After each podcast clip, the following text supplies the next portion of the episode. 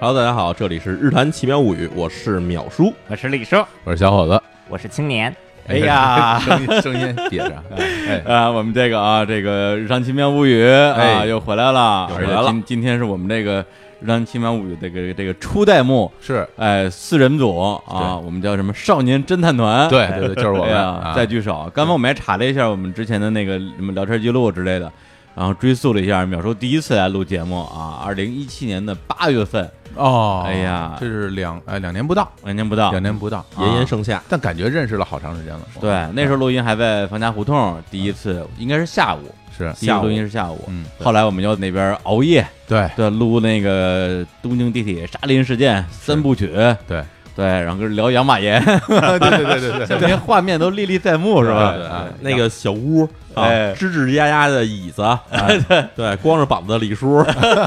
瞎说，谁光着膀子了？ 然后一碰就倒到桌子。哎呀，对对对对，真的，那桌子特别可怕，每一次淼叔一来，就跟淼叔说：“别压，别压，一压就倒。别说压，不能扶啊，一扶就倒啊。对一，扶然后还就倒有还有墙角奇怪的小沙发，啊 哎，什么习惯小沙发？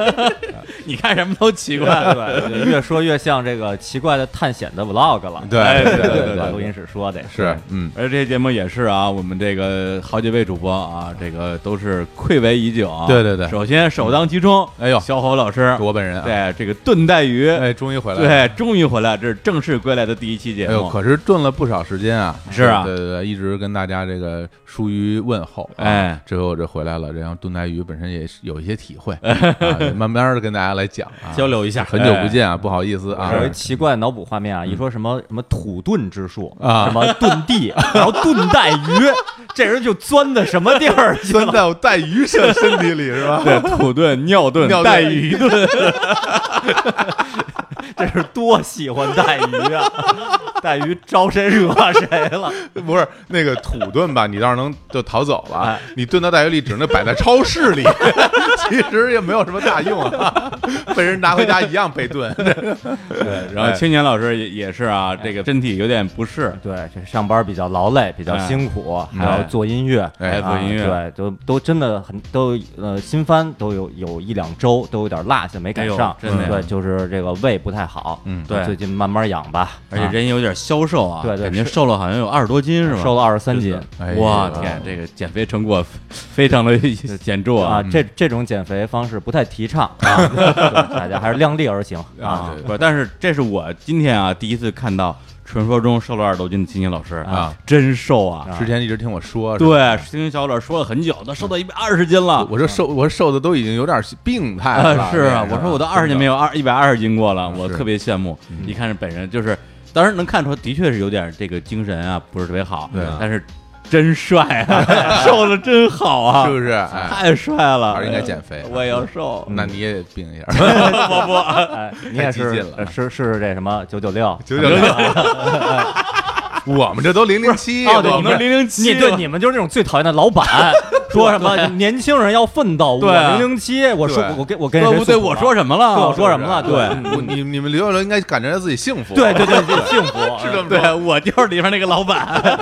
你要感受奋斗的快感，哎奋斗留给你们，快感留给我。对，这是福报，我跟你说， 别说别说，大家真信了，招人招不来了。和大家真信了，对啊。然后淼叔哎更厉害了啊！虽然对于日坛听众来讲的话，他好像前段时间刚刚播出一期九头杀人案啊，九头对，九啊头杀人案嗯啊，但那期节目其实也是好像是二月份录的了，有二 这个零一八年二月份录的，瞎说。胡说八道，那是那是那时候还没犯案呢。对，然后他前段时间去趟日本，对啊，去了好长时间，有个二二十天吧，小一个月了，到一个月差不多了。嗯然后去的时候，我我给打电话，我说淼叔最近回来赶紧录节目啊。嗯他说录啥节目？我说好多节目要录呢。他说你要这么说的话，我现在呢准备去几个废墟探险，对，对，然后呢有一个 特别危险，对，然后呢我如果能活着回来的话呢，咱们咱们就录。 我说什么叫能活着回来啊？我说你没有你不行。他说那我就少去一个废墟吧，增加一点生还率。嗯对我说我说你这也太悬了，不是最后那你去了没有啊？那个还真是没去，真没去啊、哦因为太远了。就是一旦从那儿走了以后，你再回去，估计可能光开车日程就得整整一天。哦， 那么远，在什么地方？他在那个四国的叫做市户甲，哎呦我的妈，这这完全不知道是在就哪不儿。知道在哪儿。就是四国的最南端的一个海角上。我这次啊，你你这次主要那几个废墟也都是在四国是吧？四国和关西地区为主吧。啊，关西地区。对对对啊对，因为淼叔他是这次啊去了一趟这个日本四国，呃还有什么什么和歌山之类的。对，然后呢，一个是飞鱼探险，一个嗯是拍了这个啊，也也加入了我们这五 log 的大军。是是是，哎，拍了好多小视频，哎嗯，然后在微博上也也发了一些，挺火。哎斗猴儿什么的是吧？别 说逗猴了，烦死了。哎，然后呢，就是这个 逗我，刚好小伙子老师 被逗了，啊 淼叔一伸手，小伙子老师正想事儿呢， 就把手伸过去了。大家就看那网上有些视频，比如说那个那个主人把手伸过去，然后柴犬，然后就把手就搭在上面搭上去哎对对，我像柴犬一样大粗胳膊是吧， 旋风那手办都出了，对破坏神柴犬的一个， 特所别以是现在我在我眼中啊，这儿淼叔和你就一个柴犬，一个是狐狸，大哎尾巴。小时候长得长得真有点像狐狸，啊别胡说。真的不该该胖说胖狐 狸，哎说正说正经的，那是不是你岔开的？对不起我你错了非说逗猴是吧？我错，非因为他刚才逗我了，不是不是不是，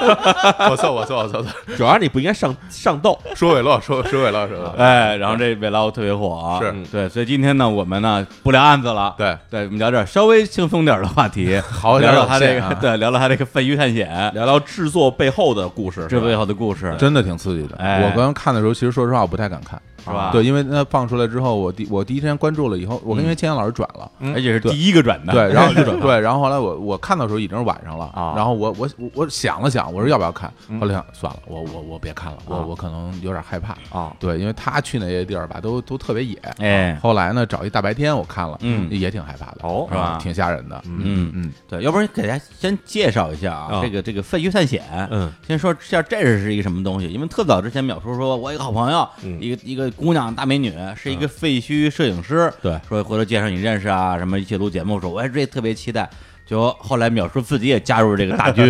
这是一什么概念？这其实是一个在这个互联网刚兴起一段时间，可能两千年之后的不长的一段时间里面，那时候大家就开始去有一些都市传说出现在网上。哦，因为明白，其实以前我们都市传说都是口耳相传，但是突然可以有人放在网上了。嗯对，拿我们北京来说，北京有一些非常神秘的地标，嗯然后最有名儿可能就是朝外大街的那个鬼屋啊，对啊，对，然后还有什么地铁的什么隐藏的两两个地铁站啊？是我是在上大四的那一年，嗯然后我跟我一朋友，我们两个人就真的去了一趟那个北京，就是所谓那两个没有在地图上标出来的地铁站。啊，你去过呀？哦，这而且我跟你说，当时我去了以后，我们当时就是我那朋友手里有那时候很罕见的数码相机，啊哦然后所以我们在那儿拍的照片儿。我走到那个空无一人地铁站里面的时候，我去拍照的时候手都是抖的。后来回来看那照片也都是虚的，啊，然后把照片 PO 在网上以后，后来我在很长一段时间里面，在网上只要有人看到那两个车站，什么福寿岭站的那个、嗯那个照片，嗯，其实全是我拍的那照片。哦，那是你拍我的，拍的哦那时候你就已经是一个废墟摄影师 了。但是那时候其实说实话，我没有那个废墟摄影或者废墟探险这么一个概念，那时候都是所谓叫城市探险。但是在日本其实是兴起了废墟探险这么一个一种文化，对亚文化，在日本来说，它是分类可能分成三种，第一种是战前的废墟，哦，就是日本当时二战时候给自己的这土地上修了很多这种防卫性的什么堡垒啊，什么弹药库啊，军事功能的啊，嗯军事功能，上面什么什么兵工厂，这东西肯定当时是能拆的全拆了，但是也有一部分没拆的留在那嗯边了，这是一部分。然后第二部分呢，是差不多在五六十年代的时候，有一些老的这种居民，他们当时住的这些村子呀什么的，因为这个城市化，然后人口迁移什么的，就就剩在那边了。那这是一批，嗯然后最后一批呢，就是在泡沫经济时代破灭以后，留下大量的什么什么这个游乐场啊、哎酒店啊这种东西。当时因为经济好，大家出去玩，然后消费干场所消费场所。但是后来，那个《千与千寻》动画片里边，哎一上来进入的就是那样一个废弃的游乐场。没错，就是它在这个经济一旦发展的慢了以后，嗯这些地方肯定就慢慢就停业了。是停业以后，然后这些人撤走以后，也成为了废墟，就是从时间上来分，三大时间段的废墟。嗯然后呢，日本很多年轻人他们就会去这种废墟里面去找寻这种所谓的以前的这种光影啊，或者以前人类存在的痕迹。嗯，所以这是一个个人飞机探险的一个起源。然后这些东西其实在这个欧洲也好，或者在美国也好，其实也是非常多的，因为相对来说，这些国家的他们的那种再开发利用的机会并不是很多。这地儿一旦废弃，可能就一直废弃下去了。哦对，然后所以呢，这个在国外可能也是有一种小风潮吧，就是大家去这种废墟地方去看啊，然后去拍照什么的。当然，也有人去那边搞各种活动。对，那这次你是怎么着就起心动念说你也要去探探险，拍个什么视频 vlog 之类 的？对，是你自己琢磨的还是我自己琢别磨人给你建议我自己琢磨的。啊？因为其实我在北京我也找过几个地方，我也去玩过。因为北京其实对吧，李叔的家乡附近其实有 很多，嗯我你家附近其实有很多废墟。我你知道我吗知道，我我看过你拍的那些东西，对对在对对。门头沟的山里边儿。可能说在电厂什么的这种地方，对对对然后那时候对那当然也是历史的上面留下的那种所谓的小三线的这种建设，啊有，门头沟有小三线呢？里面都有小三线，还有生产手榴弹的工厂呢。我 我去都我都不知道。不知道哎，手榴弹步枪工厂都在北京的门头沟、哇房山这些地方。我知，道门头沟是革命老区，没想到这么革命。太太革命了，太革命了太革命了。对，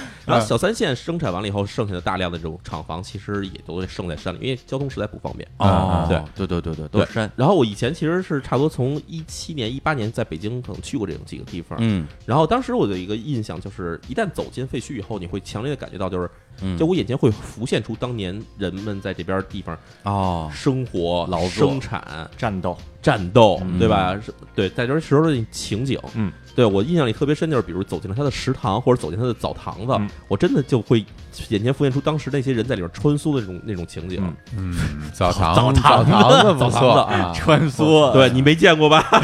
好像戴了一什么 VR 眼镜是吧？哎一看，哎， ？AR 还是增强现实？啊，对对对，AR AR，我是哎走进什么可以解剖尸体的什么手术台什么的那种，真是军事的那种感觉的。对嗯所以这些东西我当时想就是说给它留下来，嗯然后当然其实很多人也都在做这种事情，就比如嗯拍摄。嗯后来我想，其实与其拍摄的话，不如给变成一种就是我们可视化的一种这短片类型的东西，嗯因为这样的话，其实你看到东西更直观。嗯，有时候我们可能从一个照片里，你只能看到一个房间的一个画面，是一个角落。嗯但是你给它变成视频以后呢，它就会变得更立体起来。这是我其实想拍这 vlog 的一个最开始是初衷吧。而且还有环境背景声音啊，没错，就风是声、雨声就是啊，光线也好，空气也好，这东西你都可以直观地感觉得到。而且现在拍摄设备也很也越来越方便了，对不像以前，要不然就是那种就是特别的呃笨重，大的或或者拍出来效果不好。对现在就是哎拿一个小的这种摄影机，对，第一人称视角就会有那种身临其境感。没错，就是因为其实，在拍 vlog，大家可能也会从其他这种什么微博啊，或者哔哩哔哩啊，甚至什么抖音这种地方能看得到。嗯就是大家在拍的时候，很多人会选择那种第三人称视角，啊或者就是拿一拿一个对吧，拿一个自拍杆儿对，嗯远远的在拍自己在这边这边走。对但是在我看起来的话，其实我更希望展现的出来是我的眼前看到的东西，而不是别人看到我。嗯对对，这所以就是我选择的是第一视角去拍摄，对，然后用所有的东西，我在目力所及的，我的视野里看到什么东西，我就给它呈现出来，就是你看到也是这种感觉。对，而且“五唠”这个词儿刚出来的时候呢，嗯更多的是一些人在分享自己的生活，对自己的一天，对自己做饭啊、逛街啊、遛狗生活起居、啊遛狗啊什么之类的。没错，对，但是呢，有一个人的出现，改变了 vlog 的定义。哎他说了一句非常经典的话哎，说 vlog 可以是个人史，也可以是地方志。哎呀，这是个人叫做史蒂芬。实话 说，就是我拍 vlog 的入门儿嗯就是石老师，史里芬石老师教的我，真的呀就是石老师告诉我说，你其实用什么样的软件会更简单。哦然后你怎么去录的时候，选择什么样的方式去录，包嗯括你回来剪辑的时候怎么去剪辑，这东西，他这真的全教给我了。是，因为他那整个公司团队嗯就他一个人，一个人干一切。跟我一模一样， 就是我其实误入了史蒂芬老师的这条 这条狭窄的小 路。但 是但是最终那呈现效果，大家看啊，一个是这个展示魔幻的 河北，哎一个是展示可怕的 日本，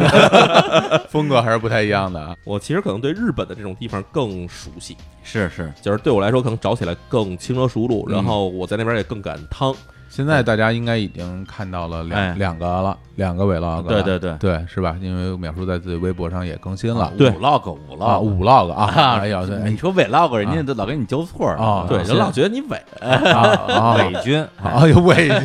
好，这看出两个伪伪 log 了，就是啊啊，五 log 啊，对，然后那个第一个呢，讲的是一个情人旅馆，对嗯废弃的情人旅馆，第二个新出的是讲了一个这个废村儿，废废弃民居，对，我们就是一个个来吧，啊一个一个给大来家讲讲他这个台前幕后的一些故事。 OK 是不是有一个说法说不能透露具体的位置？对，其实啊相对来说，因为怎么说呢，这个是一个不成文的规矩吧，啊没有人直明说，但默是默认行规是吗？默认行规就是啊你去这种地方的话，呃，尤其你觉得地方非常棒，嗯，你一定不要把这个地方的具体地址透露出来，哦尤其不要发在网上之类的。为为什什么么呢呢？就是因为其实除了这种相对来说像我们这样比较有理性或者比较有有素质的废墟探险的人以外，嗯还有很多人其实去那边去为了做，比如说做那种涂鸦，哦甚至是可能去里面盗窃。啊，哦，有一个特别有名的故事，差不多在二零一零年前后，嗯然后有一个，也就是玩这个飞探险的一个前辈吧，他在这个日本的这个德岛县发现了一个在山里面的一个废弃医院。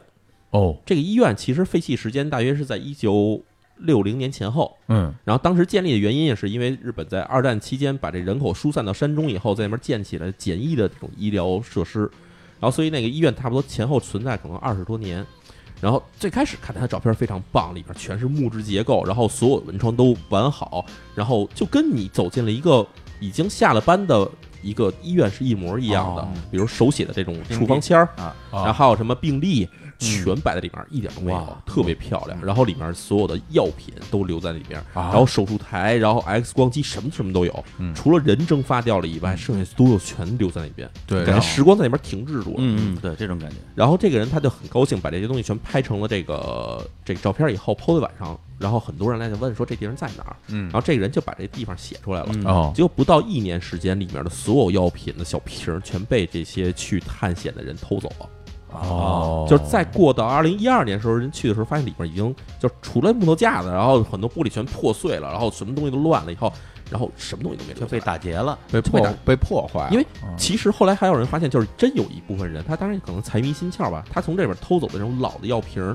他作为一种收藏品在网上出售。啊，哦对，所以这种事情发生的多了以后，大家开始就有了这个行规，就是说你觉得这地儿特别好，这地儿特别的棒，嗯为了保护它，为了让更多喜欢、真正喜欢它的人看到它，你一定不要透露它的具体地点。啊，这这可以理解，啊或者说让那些真正喜欢的人自己来发现，是这意思吗？因为对你有不时候透露的话，也没人能找得着啊。也其实是，比如说我有一个在日本那边的一个前辈吧，啊然后一女生，她也是去找这些，她当然很厉害，在全世界拍了很多地方。嗯，然后她会跟我聊一个故事，她问我说：“你觉得故事好玩吗？”我觉得这故事啊特别有意思。她说：“你要想知道这地方的话，我给你一些线索，你去找找看。哦你要觉得是这地儿的话，你来问我，我告诉你这地址对不对。嗯然后所以我她给我这东西，我在可能在研究差不多好几天的时间，然后哎才发现、啊，好像是这地方。然后我把东西告诉她，是不是在哪儿哪儿？她说、嗯你猜对了，然后我告诉你怎么去，就是全这种跟解谜似的的关系。啊嗯所以相当于一个这个入门考试。对你是真喜欢的话，你对才能进到这行。没错就像那个有的视频站，你要注册会员的话，先答一百道题，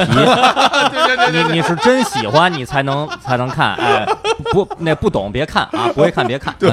有一些这个篮球网站也是这样的，啊 我跟你说，那个某视频网站的那个一百道 题，我当年是盲答的，就是没做准备啊夜里是那天好像喝多了酒去答的，哎 呦，然后勉强及格，竟然过 了。啊， 他这些像比如废弃的医院什么之类的嗯，从政府角度来讲的话，他为什么不把这个地方怎么给它清理一下？这是成本太高了，还是政府就不知道有这么个东西？呃，其实政府都知道这些东西，啊但是呢，日本的产权它其实是分这个公有跟这个私人所有的。哎，对公有产权来说哈，其实剩下的废墟并不太多，哦因为日本其实你也知道，在这个民主党执政时期，就是这个我们著名的这个鸠山由纪夫，哎对，嗯他执政时期的时候，他们干了一个事儿，就是大幅削减政府财政开支。嗯，当时是由那联访去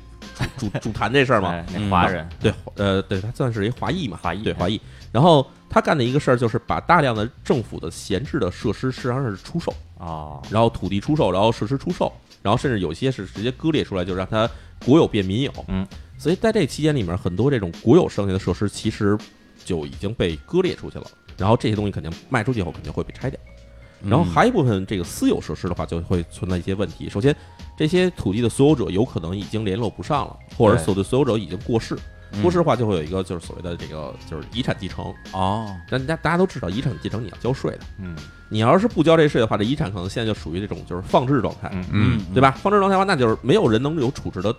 这个这权利了权利，拥有者他自己不处置，嗯？嗯，然后别人也没法收回，那这地是方只能这么放着。哦，有对道理，有道理。还有一部分什么呢？就像泡沫经济时代那种问题就特别明显，就是比如说小伙子老师买了一片地，盖了一个情人旅馆，哎当然我们不知道盖情人旅馆干嘛哈。嗯挣钱还能干嘛 啊啊，？对他可能提供一定方便，然后自己用自啊己用啊！我天 啊，然后呢，这个情这就这个地方，它随着这个人口减少，嗯，没有情人了，对，没有情人了，所以呢，这个小伙子老师这个肯定就经营不下去了，嗯他就不愿意接着雇那些服务员、打扫卫生的人啊，是也不愿意交水电费了，对他给停了这。都是挑费，这个对，啊都是挑费。然后结果呢，小伙老师这边自己那边开的那个这个拉面店也经营不行了，哎这么惨啊你瞧我这哪儿干的这些活儿呀？。小伙老师慢慢就没钱了 啊，哎，没钱，但是日本有一个问题，就是你的一个建筑物到了二十年的时候，你要交一次大消费的，哦，就每二十年都要交一次交钱，交交交钱。啊为，什么要交？这因为他政府规定嘛，防震呀、然后防火的这哦些东西，他要这种交一次，就是相当于房产税的东西。明白，结果小伙老师没钱了，说我不交。我不交。对你不交的话，这房子肯定你也没法住，就是嗯你不交的话，你得不到这房屋的批准许可，你这里面是不能住进人的。是嗯哦，对，然后呢，那就只能放着。对，你要说拆拆这个东西是属于你的，你也得自己掏钱。我没钱，对吧我连拉面店都开不 下去，在日本开个拉面都开不下去，得得惨成什么样啊？所以呢，这房子只好在那儿放着。是哎然后呢，他们就会找一些人去接手。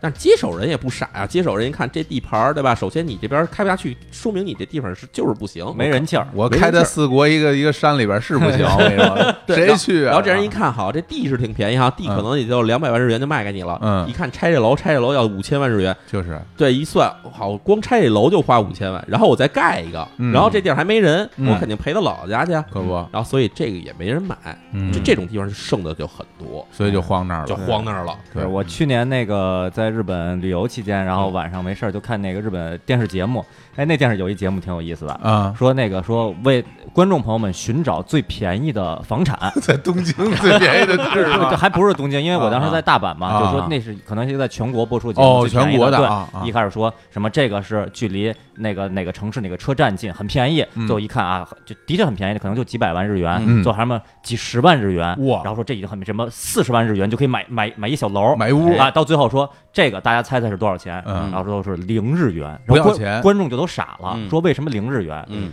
这房子你得大修，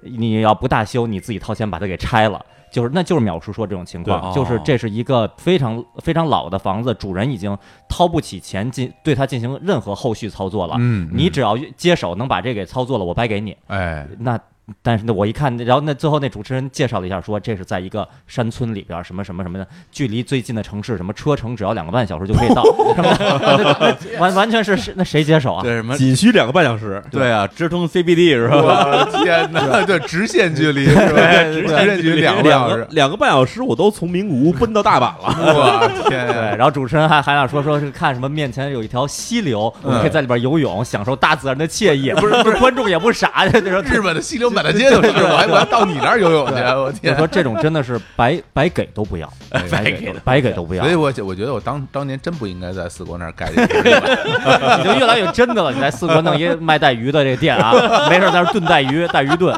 真的是。然后，而且还有一个明显的一个原因，是因为日本的这种，尤其像四国呀，还有你们那年去的那个山阳、山阴地区，嗯， 它的人口流失率每年可能甚至会达到百分之十左右。哦，这个的我必须得先跟大家哎简单说一下，四国是哪儿？四国是哪儿我们说半天四国没给大家介绍呢。哎，这日本就是四个岛嘛，就简单说啊，哎嗯最最北边北海道，哎然后往下最大的岛是本州岛，往南最南的岛就是九九州岛。九州然后这四国岛呢是在本州岛的南边儿，嗯对然后呃右手边儿啊、哎海窝里边儿对海那对那么一圆了咕咚的那么一对小小岛。哎哎这四国有什么著名的东西呢？就是就是比较闭塞 啊，交通不方便啊，然后盛产乌冬面没了啊，对，这就是像四国。啊像那个村上春树，那个是《海边的卡夫卡》，哎呃，主角就是一上来就是逃到了四国的某个城市，逃到高松市，我记得是高叫松啊市对对对对然后去那哎不太远对啊，这为什么有这个设定？其实就代表着我逃到一个人少的人少的地儿，一对般人找不着我。对，是，对嗯反正大家就是想想起日本来，北海道大家都知道嘛。对然后这个九州呢，就是我们之前也聊过啊哎，就是鹿儿岛、哎福冈、熊本熊，啊，哎熊本熊哎、种子岛，哎对是吧对？然后其他的你们听说过的地儿，基本上就全在本州。嗯对对，四国就是啥都没有，啥都没有，就没有什么有名儿的地儿吧？你像四国，首先没有新干线，哎然后有几个机场，但是那机场就是反正属于很小的机场。嗯，然后呢，四国我记着，在我在日本上学期间，四国的香川县嗯开了第一家 Seven Eleven 便利店，然后当时成为新闻。就跟 鸟鸟女士开第一家星巴克上报纸上报纸一样，对，说我们真的这是这除样。了沙丘，终于有对星巴终于克有星了。巴克了， 真的是这啊样。然后四国当时说特产，四国特有几个特产，第一有一个是那种就是煎鱼，就是卡搜，啊，就是做鱼干的那个啊，鱼竿可以然后做成刀啊，做对成刀那然后种。第二，四国是盛产橘子，哦，对，橘子，然后第三就是你说的乌冬面，哎这基本四国三宝。嗯，哎呦，我这三宝呀，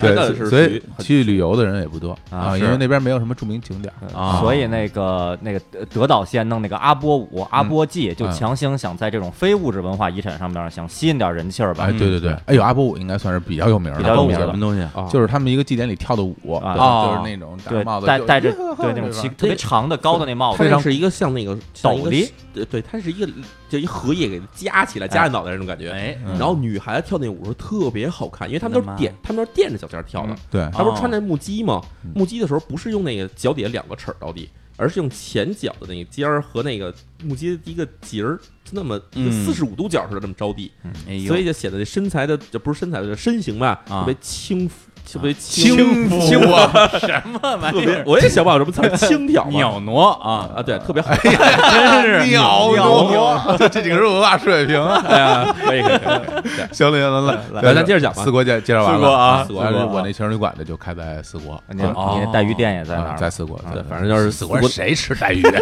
没有日本人都不吃带鱼，这不怎么 吃啊。反正四国就是基本上你在那儿开什么都是从舅舅家陪到姥姥家这种感觉。可不嘛，嗯嗯， 没有什么人，形容 啊？没有人， 而且就是，而且刚才说的是年那个他们的人口流失，嗯对，对，就是年轻人都不愿意待在这个地方，就去大城市嘛。肯定是哎对，因为在四国核心的那个商业商业城市、大城市就是高松了。对，高松应该是最繁华的四国城市在吧？四个城市嘛，嗯高松、德岛、松山加高知。对然后其中高松是离本州岛最近的一个，离冈山就很不不离太冈远山很近。不太远然后呢，德岛呢，是因为它可以从那个阿，就是你说的阿波舞那块儿，啊然后那边有一个还名门漩涡、对名门海峡对哎，然后可以一直通过淡路岛，一直可以连到神户，对嗯嗯就是高速公路过去。哎所以只有这个德岛跟高松这两个城市稍微显得有点人气，有点人儿啊，对对所以年轻人找工作其实基本上都到本州岛去了，在留在四国的不是特别多。对，没错，是这么回事儿。嗯然后，所以在四国地区也留下了很多很多的遗迹。嗯，对啊，然后这回我拍的话，因为反正虽然没剪出来片子，没剪出成片啊，但是那边我大约拍了三个遗迹在里面，嗯然后都是酒店类型的东西。哦，对然后包括你看的那个第一个的这个这个我们这个 vlog 零零一这块儿，哎，它其实就是在啊四国拍的，啊。嗯那个地方它到底离就是最近的附近的城市有多远啊？它哦其实就在城市里，在城市里啊，它就在城市里我，感觉像是在一个大山里里，就是荒无人烟的地方，实际上在城市里。它其实在城市里，它不就是假如我们拿北京大举例子嗯啊啊，它不是在二环以内，啊它差不多在哪儿呢？可能在大红门附近。嗯，哦，但是大红门其实也算城市了，现在那肯定那城肯定哦啊哦算成吗？算算算，算你这是一个地域你歧视哎你真是一个门头沟人，你有意思说这个， 其实我们丰台人民这话只有我们南通个人敢说，啊因为我们在其实认的别人的底端，我们说什么都对的，我这正确，我真的是他那个地方，其实就真的相当于在北京的大红门这种地嗯方，它就是首先它离城市中心啊有一点距离，嗯有点距离啊，但是周围呢又其实还是算城区，哦，但是由于它这个就是怎么说呢，它这个人口的这个骤减吧，哈。嗯周围剩的的大部分地方，其实都已经改造成为什么仓库啊，或者哦工厂啊这 种。那真是大红门 对对还真有的是或者像那个北京双桥地区，哇有好物多物流集散地，啊对物流集哎对散，对还有什么对对影视工作室啊，，但是没有那么么大规模啊，没那么大规模没那么大规模，啊因为它本身就是一四国的一个小城市，啊，四国小城市的一个城边上。嗯哦呃，然后它的地一个特点就是，你要从那国道上开车过去的话，嗯你只能看到它的房顶儿，哦因为国道是一高架桥是，底下有一条河。哦，然后这个情人旅馆它正好是在高架桥旁边，在河的北岸，哦，在河边儿上，还可以去河里边游泳，享受大自然。哎，对，然后可以给自己起名叫“北岸公社”一类的 名字啊，北岸相 送啊，对啊，但是他们喜欢实嗯际化来起法国名儿嘛？他们但是实际话来说，你想啊哈，因为它那古道从它上面过，从旁边过嘛，嗯，没有出口给它，明白。所以你从主国道上走的话，你根本不会开车到那个地方。所以对于顾客来说，安心呀，啊对吧？哎不太容易被人看见，哎，是啊吧？你毕竟你到全人领馆去，是不太愿意这个大张旗鼓的宣传的，没错，碰着啊熟人打招呼，对，就不合适啊。哟尴哎呀尬小伙子你也在这儿呢哈？是啊，老张，不是 我开的，当然我 我当然我开的，我开的 接受这设定了是吧？我就一直这么认 为啊，我就现在觉得那地儿就是我的了啊，啊是所所以你觉得那个第一个片子一直没看，说我还还用我 看？那我都熟啊，对我那开的，熟啊。对，有什么可怕的？不不怕我。哎，我看你到那边，他那个周边已经有点荒了，是吧？其实是已经荒废了很多了，嗯包括外面其实是拉着这个各种的什么栅栏啊，然后这栅栏就栅栏已经被杂草完全挡住了，啊啊，啊，啊就是你看的就是一大片草地。那你车能开到附近去吗？我没开，我肯定没开车到附近，没地儿停啊，然后就走过去啊我。就走过去啊，哦，哦，走过去。然后它那个地方进去的话还不太好进，因为你看杂草丛生，它其实里面是可能进不去的。嗯然后你只能绕到那河旁边那，我不是说小河吗？嗯哎绕到河沟子里面，从河 从那河岸爬上去。我这样啊，哎呦，我天，你这把那个爬爬那个河沟那应该也拍下 来，那我感觉啊其实拍了，但是呢，因为实在晃动的太厉害了，啊哦，就是那个因为摄影机我是捆在身上的嘛，嗯嗯，就是你身子在运动的过程中，它其实晃得非常的厉害。对对然对后后来就被我绞了。哎，所以现在秒说啊，就是这个穿过河沟，嗯哎对，这个连手带脚，嗯哎，爬到了这个北岸，哎，北岸， 北岸，哎，这个废弃的啊，嗯产权属于小伙子老师 的情人旅馆啊的门前，嗯哎，这时候就需要一个啊，这个开场音乐了，哦同时也是他这个第一个 vlog 的开场音乐，我那特别棒，特别好听，带劲哎，嗯我们来听一下这首歌，这首歌是由那个 Freddie Hubbard 带来的 Open Season，就是叫做《芝麻开门》。哦哎呦，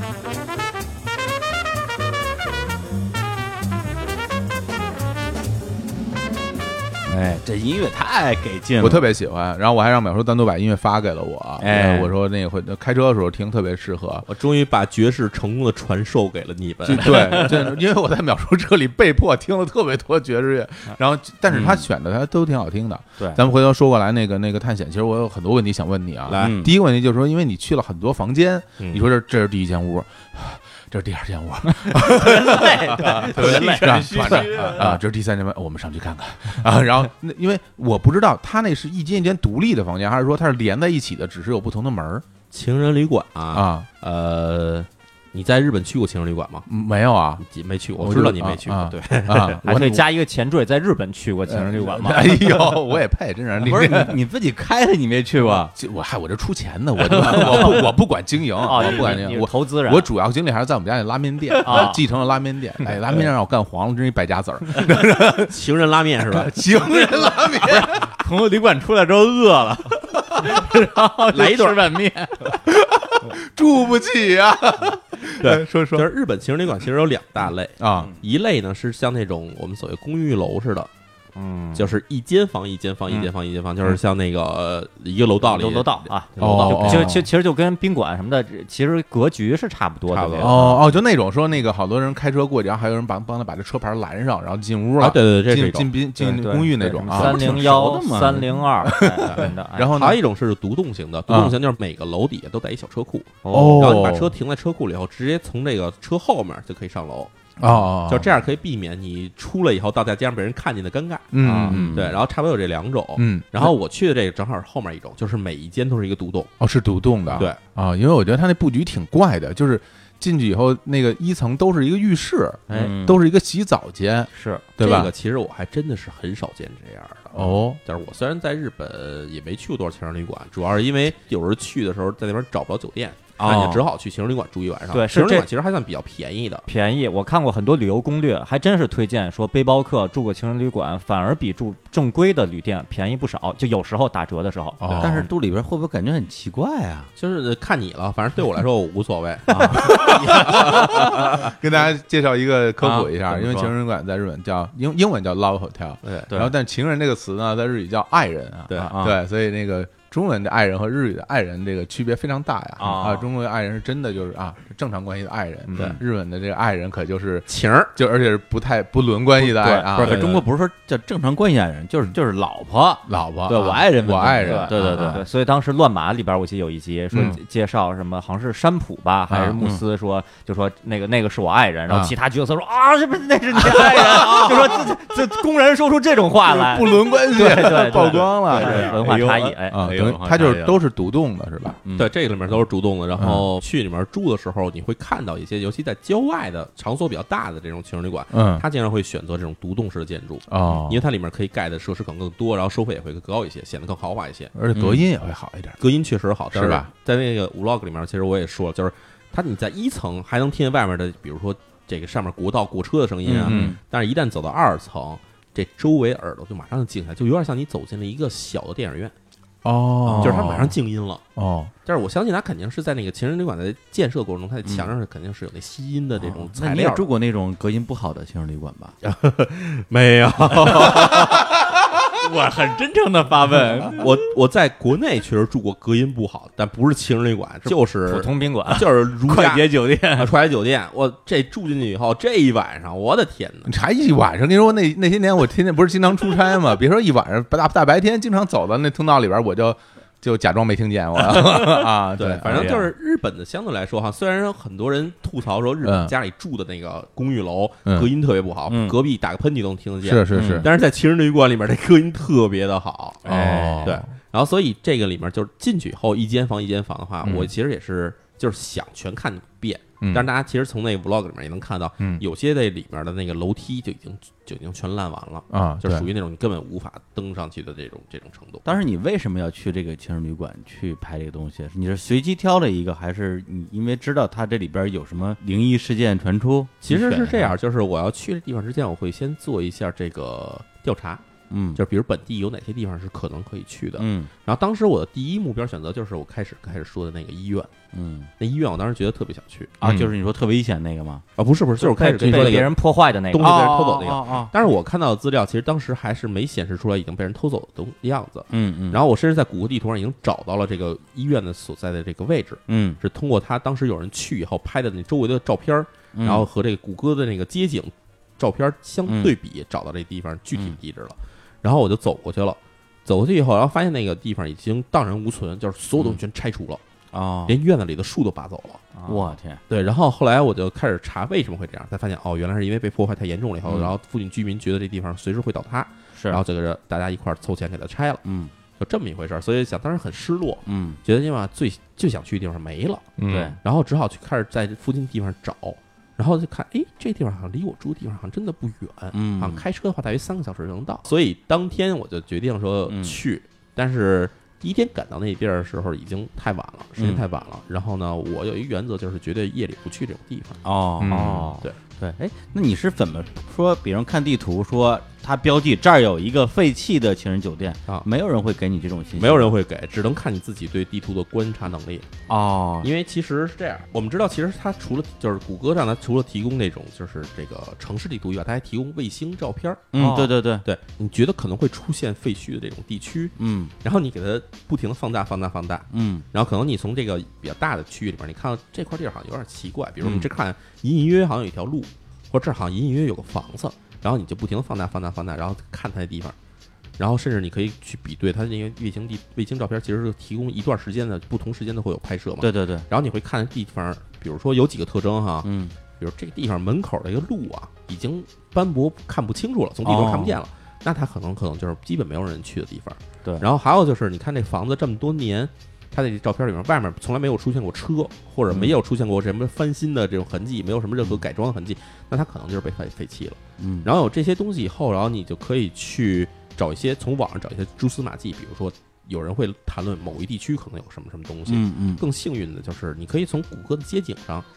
去找这地方的外面的外观是如何的，啊哦对对对，就可以确定。然后当然也有时候是偶然发现，比如这次我在四国的一个城市里面开着开着开着车，然后突然发现，哎，旁边那山就是它那个城市中央是一个小山头，嗯，小山头上面是一个看着跟迪士尼乐园里面的城堡似的东西。哦，哎，当时我看，哎，这山上它首先日本山上出现城堡这事儿并不奇怪，因为日嗯本的、日本的所谓的那种战国时代盖的城，据统计可能不下上万座。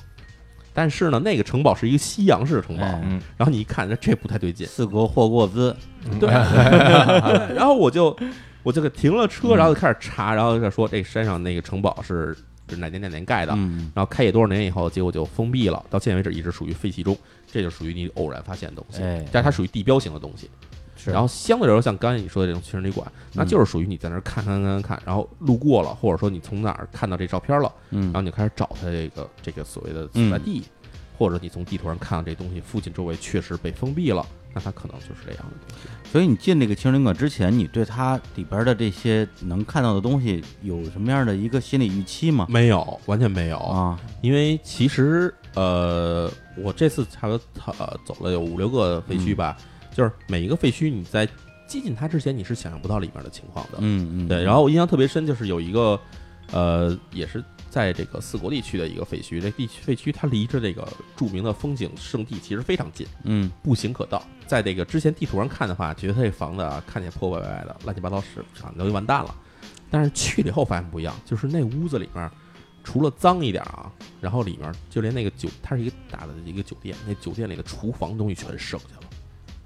然后你打开冰箱，冰箱里边各种的罐头东西就留着摊儿在这儿待着，都一摊儿都已经干了，哎呀，就是属于你这就是你这这看了以后就觉得特别恶心的。嗯但是嗯但是所有东西都省下了，然后什么什么拍盆罐罐儿、什么被的枕头，甚至连那个给酒店里提供的什么牙膏、牙刷全在。然嗯嗯，后这就属于你超出预期的东西。是，对，然后还有的地方就是属于你看着看着行，但是你一去看里边完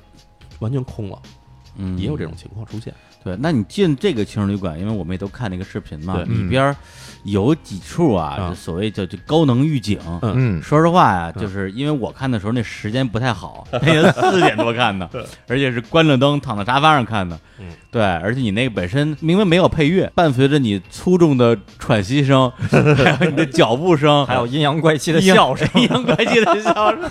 然后吓得我够呛。然后上面一出那个字幕啊，嗯说前前方高能预警，来停一下，我我马上就把我这音量关了，把音量关到零，嗯然后看底下到底什么东西。因为你把这音量关了之后，感觉好像心里稍微舒服点儿，是吧没有没有那么吓人了。啊，对，但是后来好像也没有啥高能预警的，其实是这样，那你什么东西啊？就那是是你要戴着着耳机听这个东西，你不对能放外放。哦啊，我关了，我就戴着耳机，然后把它关了呀。那关了当然不知关了 道，那跟没戴一 样。我害怕呀，对你听一相声，然后看把声儿关了，看上台上郭德纲跟于谦儿干嘛呢？俩人儿嗯哑剧，这当然行啊。对，因为淼叔提示嘛，说要看的时候要戴耳机看。我对啊我特意戴上耳机，啊我特意把耳。机关了，我嗨就我就怕 你这就不敢直视现实。其实我我挺怕，就因为开门的那一瞬间，我其实是有点紧张的，哎因为生不化危机了，对啊，因为他整个那视角完全就是《生化危机》的视角对哎，就一个人当当当当当，还有那种走路的颠簸感哎。然后在开门那一瞬间，我我其实脑海里会浮现出几个画面，哎里边有一人，哎，或者有一些奇怪的动物，啊，对我一直会担心有这种画面里出边有个现，人这玩意儿在片子还能播出来、啊就，吓死 了，给吓片子尿就没了。而且你就是你在那这么多废墟探险里边，开门里边没出现过生物吗？就出现过，啊，就有一次是在我就有点不啊敢听了。他在一关了个，耳机，哎它是一个，它那个那酒店首先那个盖的很奇怪哈， 嗯那个酒店它是一个从山坡上从上往下盖的一个酒店，你明白什么意思啊？就是嗯它入口是在这个酒店三层，在顶层，哦从顶层进，然后到山底下才是它的那个那个，就是所谓最底一层哦哦就是属于相对来说可能跟重庆地区的房子有点像啊， 对。然后呢，那个酒店我从这个它正经入口是找不着入口的，嗯这上面全锁住了，是嗯是那大卷帘门全封住的。哦这玩意儿我试了试，反正自己抬不起来。对，然后呢，我就顺着山坡往下走，走到它的底层，然后看见一个门，那门有点虚掩，嗯然后我就给它拉开了，嗯拉开了从那边飞出一只巨大老鹰来，哦啊哦巨大老鹰。啊，鹰啊，哦然后那鹰飞出来时，就是鹰飞出来的时候，那个动静其实非常大的，因为对对对哦鹰扇动翅膀的时候是那种咕噜咕噜咕噜那种声儿嗯啊，，当时真的给我吓一跳。哇，他他天怎么进去的呀？从窗户吗？对，因为窗户其实破了，哦，然后里面我估计可能是它在里面筑巢或者怎么样的，啊啊，因为它也是在山里嘛。然后对，一看拉开门，那鹰噗就出来了。我啊天扑你脸上绝对没有，但是它因为那个门啊相对来说还比较高啊它出去的时候我是我是没看到那个鹰的真实的样子，但是我能看一个黑影，黑影啊然后你能听见声音是一只鸟，很大鸟，然后你再转头一看是一只鹰在天上，然后就哦，它在里头呢，啊哇，这要给你一大嘴巴，当时给你打骨折了。 哦，这直接过来两两眼抓瞎，那鹰太牛了！其实，在日本的嗯很多靠海的山边儿上，就会住着挺多鹰的，有经常看到它们在那儿飞。对，嗯然后我是属于比较喜欢鹰的一个人，嗯嗯对，我们对吧？我们然后尤其它在那儿盘旋的样子。嗯啊，包括我特别喜欢看鹰打乌鸦，看到鹰的时候，当时就是虽然它吓我一跳，嗯但是我觉得特别开心看着它，嗯对，但啊觉是得是吉兆是吧？急兆，对，这是就是这是唯一一次在里面碰上生物。嗯哦当然，其实你要说在里面完全没碰上过其他的生物的话，我觉得不好说，嗯， 因为我天 哪，有点吓人了就是这是属于一种未知体验哈。哦哎，嗯就是你在那个情人旅馆里边啊，啊就是当时好像是出现了一个声音，对，对我我因为我没听见，我也不知道什么声音，嗯，对，然后你当时你还说了一个是英文单词还是什么东西，说这哦是，poltergeist，poltergeist 啊什么什么东西，嗯就什么是一德语词，鬼魂在里边发出的响动那对个，，就是比如你在家里睡觉，突然听到厨房的碗掉地上了，嗯，哦，对，或者比如你在那儿待着，突然听那边钢琴演奏起来了。聊斋》里边这样的故事特别多，对于养猫的人来说，其实是我根本就已经习以为常了，那掉什么东 西都是家里猫弄的。是猫呢，啊猫说也不见得都是我，钢琴弹起来了对啊，猫和老鼠，噔噔噔噔噔噔噔 噔噔，弹的还特别好，经常啊啊，但是呢，其实你就家里没有小动物来说，啊这种事儿出来其实还是挺吓人的。对对对，嗯对，然后呢，德国人当时就给起名叫做 Poltergeist，就是说有一种小鬼在家里去给你捣乱的小鬼。嗯哦，那但它属于是一种恶灵，就是它其实并不是对你有善意的东西。有一些可能妖怪或者什么的，比如说我们知道作夫童子，是哎对，哎，这是对你是有好处的，有好处的啊对，然后包括比如说像《哈利波特》里边那个那个那种小怪物，哎，对，就是叫做手无精灵，嗯这也是对你有好处的东嗯西。嗯但是也有一些是有恶意的东西，Poltergeist 就是一种。啊，所以当时你那个声音它到底是个什么声音它就是你，比如说你想想象一下哈，啊？你在一个走廊里走，哎，然后你知道后面其实没有任何人，但是你突然听到身后面有什么东西掉地上的声音，那视频里就是就是淼叔好像是要进走进进一个门，对，推开一扇门，想要往里走，前面是一个过道，对就视频里就能听出来是身后，我觉得像声音像是一个木头还是什么东西从上面掉下来，咵啦咵啦那么几声儿，对就掉下来了。但是事实上你知道这是不可能的，就是你首先身后是没有任何人的，嗯嗯然后这东西掉的声音就是我能听出来，就是你在屋子里面你能听出来这声音是发在屋里还是发生在屋外，嗯它对不是对在对屋外，它是在屋里头，嗯。所以这个东西就当时我就觉得，哎，什么声儿哎？对，但没往心里想。但是你表现的特别冷静，啊，对，我哎在我在哪儿都很特冷啊， 你你你当时是真冷静，你是真没害怕，还是那个就就是强装着这个就真的冷静，真的冷静？真的冷静那。你后来剪这些视频的时候，你有注意到这段，你害怕吗？剪的时候对我来说其实是一个很有意思的体验，就是我因为我是一个首先我是不太信这种东西的哎人，所以要碰上这种事儿的话，我会觉得很有意思，哦就是有点像什么第第三类接触那种感觉哦似的。嗯啊，那如果强行啊，咱们强行从科学角度来解释，对，像这种就你碰上那奇怪声儿，那能给咱们解释一下吗？那可能我进入的时候，这个走路太太重了，啊然后把上面什么东西震下来了。 但是啊，但是那是一间钢筋水泥的房子呀， 你能把什么震下来，啊对吧？你又不是绿巨人，对吧？而且我看视频里淼叔走的还是挺轻的，这个嗯怕怕把那些地儿给踩 坏啊了。其实这样，就是我有一个习惯，或者可能很多朋友都有这种习惯，就是你在一个很安静的环境里，或者你在一个黑暗环境里面，或者你觉得这地方可能存在危险的情况嗯下，其实你在行动的时候是尽量避免暴露自己的。哎，对对对，哎，因为你在明处，对，就感觉好像有什么东西在地暗处盯着你。嗯当然，其实这是一种心理上的一种，就是自我暗示或者是怎么样的。就是其实你也可以选择什么呢？就是你选择发出很大声音把别人吓走，嗯这也是一种选择。对对对嗷嗷自己哼叫啊着小嗷曲嗷儿叫吹着哎口哨什么的，对啊吹口哨不不太有攻击性，比如你进去以后你就发出奇怪的喊声，啊，对对对，对 啊，都是跟唱着假瓷器就进去了，哎，对这嗯来打架来了， 对，要不就是喊着口吐莲花的那口口诀进去之类的也可啊以。学着北野武就进去了。但但是呢， 但是我可是更倾向于选择一种安静的方式。安静的啊方式，哎呦，对，嗯然后所以当时在里面，我其实是相对来说比较蹑手蹑脚的。 嗯，对，然后所以在里面走，突然听到后面有这么一个声音的话，我首先确认它不是我自己发出声音，嗯嗯，然后第二，这个房间声音发生在屋里，而且是在我背后，嗯，这样的话你肯定需要回头看一眼，对吧？ 啊，回头看 了吗？回头看了，啊看了完发现什么都没有，嗯也没什么东西然，后想心里嗨，小鬼儿也有什么的呀哦？然后就接着往前走。小鬼有什么的呀？就是活着我都不 怕你，小鬼哎对哎儿我什么没见过呀？但是我有一点啊，就是你怎么能够判断这前面能不能继续走啊？因为它是二楼嘛。对，就我其实挺，就我看的时候我都挺怕，我说别我一脚踩就踩塌了，嗯嗯，就是感觉挺危险的。对，你真正踩在上面，它有那种不牢固的感觉吗。有有有有，就是其实你需要你需要分辨的，比如说你啊进了这房子以后，你看了几间房子，你大概知道这房子里面钢骨结构都基本分布在哪儿。哎呦，然后你踏在地方的话，比如说你在二层走的地方，嗯假如地上看起来不是那种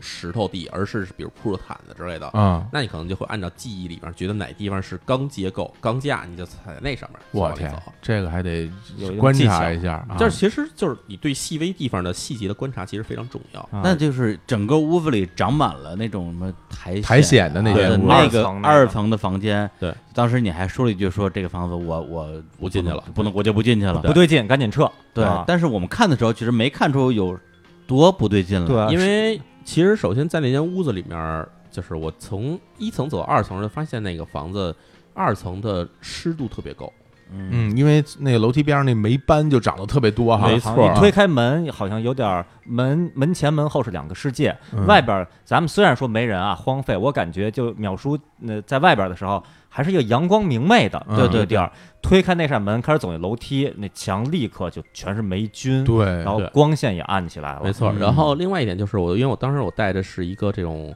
呃，算是橡胶跟这种织物混合的手套，啊啊，对哦啊它是一对个防割防滑的一个手套。啊哦，然后这个手套戴着手套，你摸在墙上，你能明显感觉到墙是湿的，哇，那么湿啊！啊对，就是你能感觉到上面有水，啊，滑溜溜的那种。滑溜溜。而且它是它不是在一层，是在二层，嗯，就是我们知道水是从高处往低处流嘛。对，嗯，对，二层这么湿的话，一层干成那样的就有点不太对劲。嗯嗯，这还真是。对，所以我就从这儿往上走，然后走到那个前面有一块那个大理石的一个踏板，嗯，踏板踏板前面其实就是一个洞，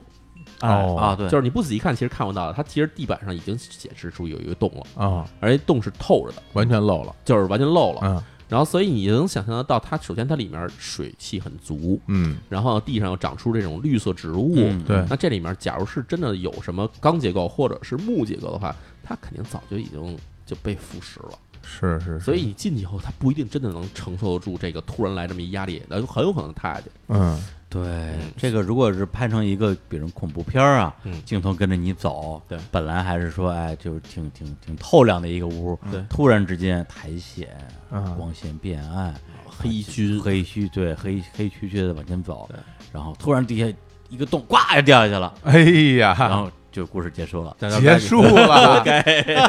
不是结束了吗？啊哎对，就是你去废墟的时候，首先不要作死。对，哦，就是所以开始为什么我说我夜里不去呢？并不是说夜里会让你觉得恐怖，嗯，而是因为你夜里去了以后，很多细节你是看不到的。看不见，啊，嗯一脚危险踩空什么就的，地上的哪儿有细节？我举个例子，比如嗯说我在那个 vlog 第二期里面嗯有一个木屋子，地板离地面可能有半米左右的高度嗯。原先它可能门口是有一个楼梯之类的东西，嗯当然现在已经没了。所以当时我是上去了，然后上去以后，我才发现就是我在那个站着拉门的那地方，嗯离我脚旁边可能也就不到三公分，嗯，就很近的地方，嗯有一节儿这个露出地面的钢筋，哦，这钢筋可能已经露出地面十十公分以上了，啊而且还锈了。哎，所以这地方，假如你是夜里来啊，你进去时候没觉得怎么样哦你出来的时候，它半米多高，你肯定往下跳啊！啊，对万一你呱唧一脚踩在上面，哎呦这直接脚面就穿了。哎，穿了以后，别的不说，那钢筋上有锈，你肯定就破伤风了。是啊就是能不能活着回家都是个问题。啊，所以像这种危险的话，你可以能回避就回避。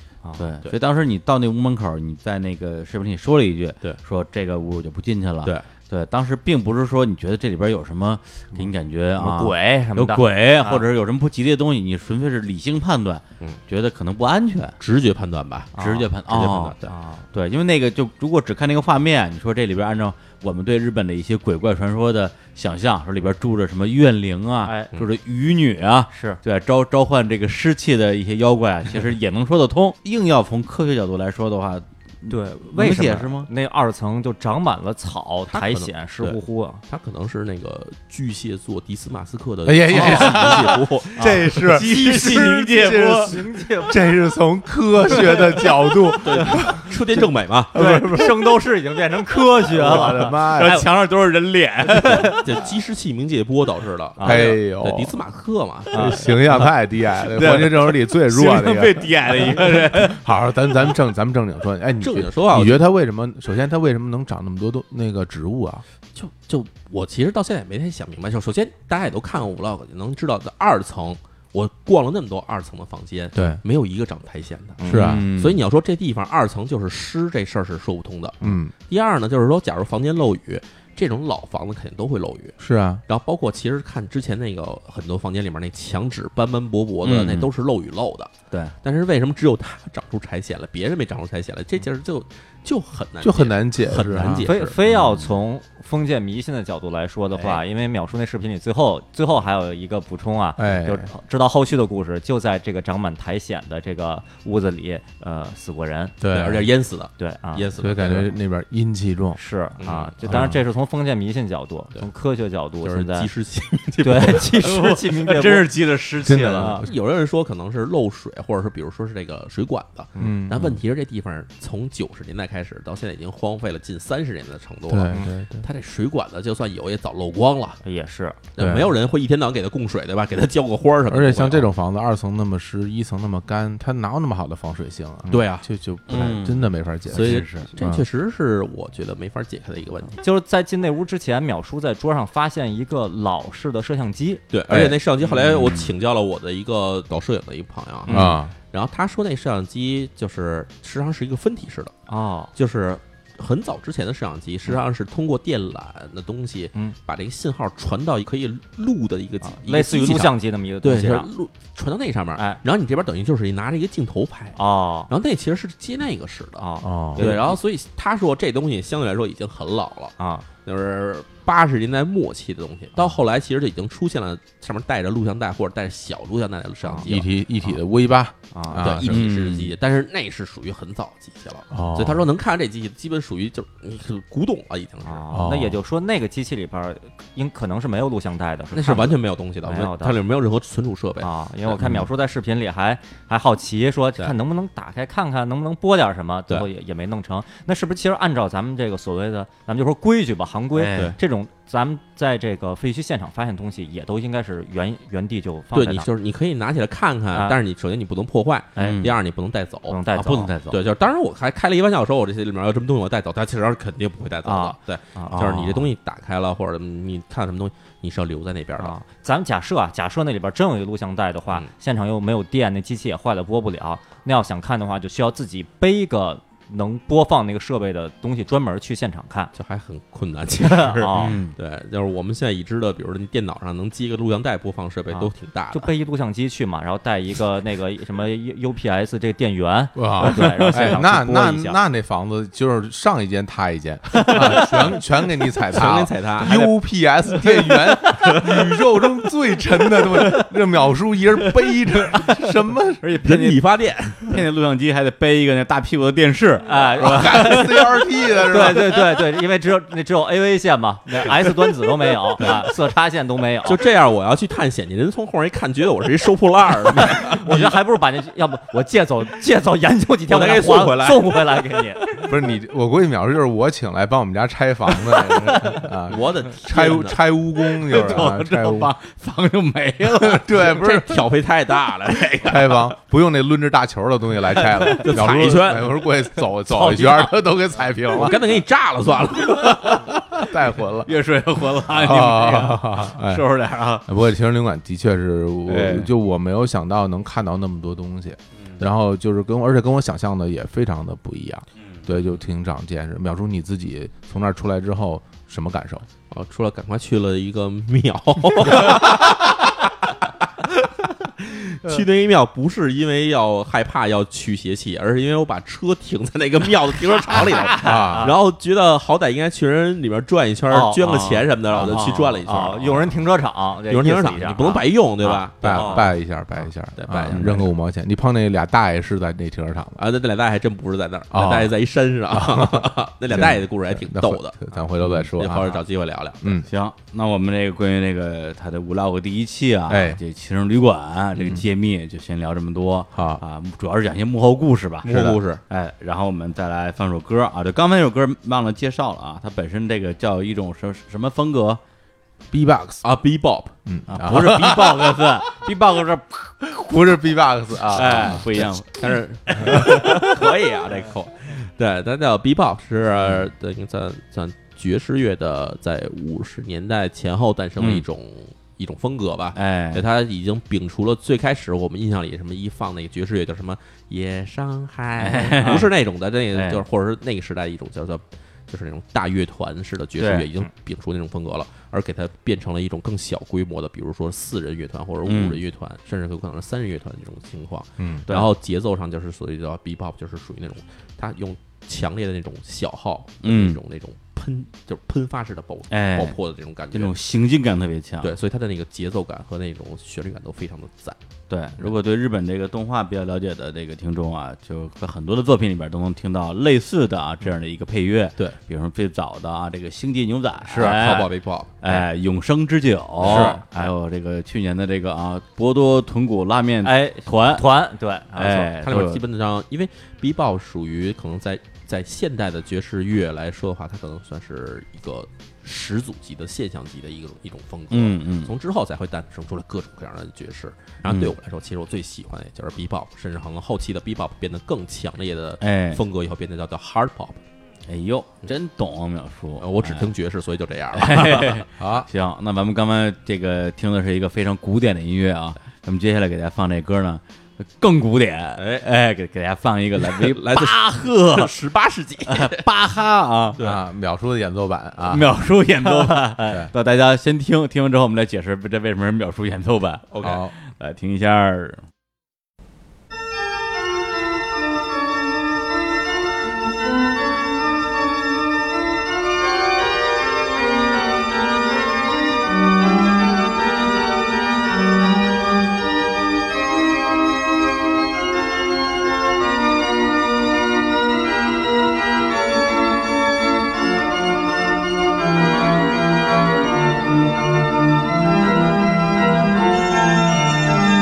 Thank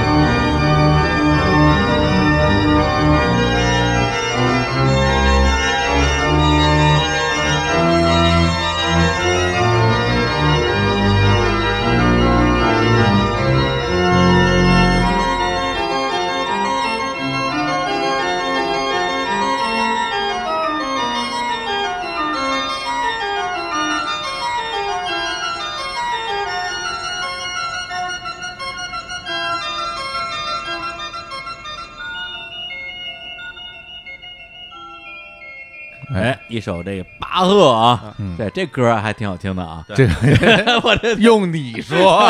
这歌我好像我好像听人弹过，啊哎在视频里见人弹过。哎但当年巴啊赫这打榜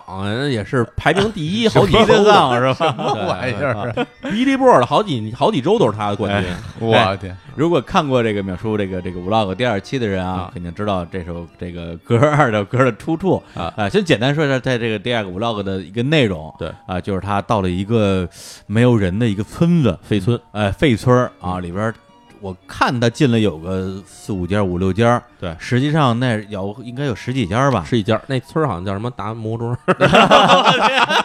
别胡说啊！刚说达摩的时候还有点日本味儿，然后到达摩庄的时候就变了。 对，然后整个村儿没有人，只有对房，只有而且房而且最诡异的一点就是在于他那个所有的房子里边儿啊，它不像是说搬家，嗯对大家都全都收拾好了，然后屋子里呢就是这个怎么说，就是也没什么剩的东西。嗯，他看到的是几乎所有屋里边儿都像是人突然之间一一秒钟对就蒸发了一样。叫对背包入住的那个感觉。对，就是就是大家一些生活用品什么的都散落在地上，或者是放在它本来该在的位置上，有几间屋子真的是收拾的非常整洁，是吧对？就感觉就是好像这个人，要不然就是接到什么通知啊就是你现在这一秒钟就得走，对呃，要不然可能就是被带走了那种感觉，对被掳走带 了啊 哎，对或者反正我感觉有一一种啊，一种可能就是像是像是遇害了，就是这个嗯人可能上一秒还在生活，还在做饭，还还还在那儿收拾收拾房间，下一秒这人就就被杀害了。一个响指，啊，对就，灰飞烟灭了。那另一种，那嘿另另一种就是就外星一下就把这人就啊把地球人啪就给就给弄没了，就给啊弄死了或者怎么着了葛。葛德密斯战舰把人都吸走，哎，都吸走哎了，就是葛德米斯干的。对，就是说他这个是 很多房间的生活气息非常重，就是觉得对，主人可能真的是正在那儿看书，可能一家子正在干什么的，对然后这对一家子对人就不见对，了。而且我关注到一个细节，因为这个这一一堆房子其实是坐落在一个那真的是一挺偏僻的地方啊对，你看那个视频里的路就能看出来。对，因为完全是一个深山老林，嗯杂草丛生，然后对里边有这些房子。首先，这些房子建筑物就不像是一个，就是说嗯应该在山村里出现的建筑物。没错，山村里的嗯房间一般都是那种民，就是村间民居啊，对跟这都不一样。另外，里边那个房间的布局陈设，嗯，我看起来其实很像城市里的人对，生活的房间，挺挺它挺好的。它不像是在嗯山村里住的人生活的房，因为他们那个城市人山村，他屋子里边的东西，包括摆设的方式，嗯，是不一样的。明显那个里边的，比如包括它的储物方式，它那些书柜，对，然后它那些杂志，就不太像山村里人对会对对会会接触的内容。对，简单比喻的话，就对想象一下，相当于把哆啦 A 梦家、把蜡笔小新家、对樱桃小丸子家，就平就给它移动到山里，哎在那儿嗯建了、这个比喻特特别恰当，嗯特别恰当。因为我们知道，其实大家无论从电影、电视里边，还是真正去日本玩，你知道日本乡村里的老房，嗯，其实都是那种有一个尖顶的那种，哎，哎就是像我就是我们印象里的民居的样哎子，嗯上面是一哎个有一个山脊的那种样子的房子，然后大屋子一般都是木头柱子，然后有那推拉门什么的。对但是这些地方都不是，啊都不是完全不符合我们印象中的日本的山居或者农村民居的样子。特别像是嗯城市城市的公寓，嗯是公寓房。是秒出这么一个啊，这个贼大胆儿啊，傻大胆儿，这么一个人，嗯，对，首先我进去，我肯定吓坏了。 OK 对，但我就在想说，以你的这个胆识啊，以你的理性，你去做判断，你嗯看到这些房子里边儿那么多生活用品、家伙事儿都在呢，人没了，嗯，你当时是怎么去分析这个事儿的？就这些东西，其实你没法从一开始就有分析。嗯，以我的习惯，其实是先观察，先观察，就是你观察到足够多的细节，嗯就是这些细节。当然，对于我可能我们四个，咱们四个吧，嗯进一间屋子看一个细节，肯定每个人关注到点是不一样的。嗯对我来说，我可能先去关注那些跟人生活非常相关的东西，比如说嗯像在那间屋子里面，呃，衣服、鞋这东西留下，其实我觉得也算有可能嗯啊。包括在里面，我还发现一瓶威士忌，对吧？对威士忌喝了一半留在那 B 儿 B 了， K 响，而且还啊算相对来说比较好的酒，啊是而且你喝了一口没有这不敢喝明。显那就是城市人爱喝的酒。对，啊，所以这种东西那留下的话，你会相信说，这首先他们肯定是走得很匆忙，嗯，然后不然的话不会把这东西它留在这儿。对然后呢，你去屋里好像你会看到一些细节，比如说这个屋里收拾的很整洁，对，尤其第一间屋，第一间屋子真的东西摆的非常好，是，对吧？然后书什么都在书架上面，也没有被纷乱，然后很多东西都留在原地。然后哦这种东西的话，你看的话，觉得 OK，这些人肯定是走得很匆忙，嗯但是具体走的很匆忙，原因是什么呢？到底是自己走的还是被带走对，了？所以这会有很多疑问在里边儿嗯，但是你不会轻易下结论，所以你要一间一间去看完才行。哎，嗯然后包括其实，在那个第一幢房子里面很大的一间房子嘛，嗯然后每间屋子里陈设，其实你能大概看到原先主人的大概是一什么样的人，对，年纪、性别年纪、性大别概都有能个判断，断，嗯对，对，真的能判断出来。然后包括他的衣服，你把衣服看看，是对吧？鞋的尺寸如何，然后嗯衣服的风格如何，你能判断出这人的年龄是什么样的。对一家大概几口儿，对，因呃为还有小孩儿的有没有东西孩子，对孩子的性别是男孩儿女孩儿对都差不多能看出来。然后还有就是他屋里剩下一些杂志、报纸的时间，哦最新对时间，哎就能判断出来他们大概是什么时候是走的。是什么时候啊？哎，是什么时候？哎，我看的那个这个墙上的书，嗯呃包括期刊，一九九四年、一九九五年，啊，哇，二十五年啊二了，十多年以前还那样，我啊真的想不到，我看起来就好就好像几个月前走的一嗯样真的是非常新的样时子。光胶囊嗯了。啊。还会有一些人的这个滑雪服，哦，哦，然后还有他的这个上班的这工装什么的。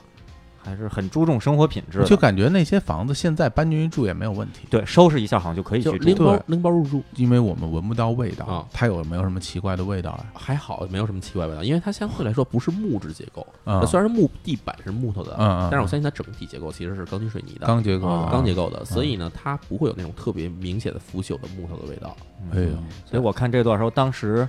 呃，我的判断啊，嗯呃，在后来看到更多的场景之前，嗯我我看到第进第一个房间的时候，我大概五秒的时候，嗯，我的一个反应是说，我觉得这一家是突然遇害了，嗯变成这么一个场景，嗯然后这个地儿也就这么留下来了。嗯有可能，然后呢，大概看到第十秒的时候，嗯，我我有一个判断，可能是因为我这个看秒叔相关的文章比嗯较多，哎然后也看日本的很多的呃很多日剧嗯，会有涉猎到相关的题材。我判断，我觉得这是不是一个什么宗教组织的干部的家？嗯就是哎呦，就因为这个宗教组织嘛，那很多都还挺有钱的，嗯而干部都更有钱，但是有自己一些独特的追求，所以要搬到深山老林里边儿哎去呦过日子。嗯我就大概有这么一个猜测，然后继续往后看看淼叔后边进一间一间房间、嗯，啊，这个觉得猜对了，进一嗯步验证了你的猜测。哎，是但是就是还是回到刚才咱们说那个消失原因的这个问题哈，啊，因为我在第二间房间里面特意拍到了一镜头，就是有人把他自己那个这个结婚照片留在了是地上，对吧？啊啊对对对这按说要是搬家走的话，不可能把这东西留下来，对吧？是这的是属于一生纪念嘛，对吧？嗯对，对，而且那个结婚照片还不是说放在一个什么架子上，就对是扔在地上，嗯扔在地上，这个感觉是有点儿而且穿着是那种传统日本，它有两套嘛，日一式套的是西式，一啊套哦一套日西式式一套日式的，对呃，属于这家人还算是相对来说比较有钱吧，还对还敢对办的，嗯对吧，而且包括那个那个结婚照片最中间一张是大家合影，嗯你看合影上面人数其实相对来说不少，就像你说的，你能感觉到这些人生活过的那个痕迹一样，对，是这对样，嗯就是就是当初生活在这个房间里的人，然后突然之间人间蒸发的一些人，就是照片儿这些人，没错他。们到底去哪儿了呢？去哪儿了呢？然后再往后走的话，其实还有更多的几嗯间嗯小房子，就是我们在那个视频里能看到，它规模并没有那么大，嗯，然后可能相对来说比较简陋，但是也是所有东西都留在原地。带着这些问题，所以最后我才是到了那个祈祷所的位置啊上。对，哦这上面真的是门上写着三个字“祈祷室祈祷”，是然后上面有一个房顶上有一个宗教的十字十字架架，这样，而且最奇怪的是，就是假如在日本哈，嗯，这个基督教的地方，他们会被称作教会，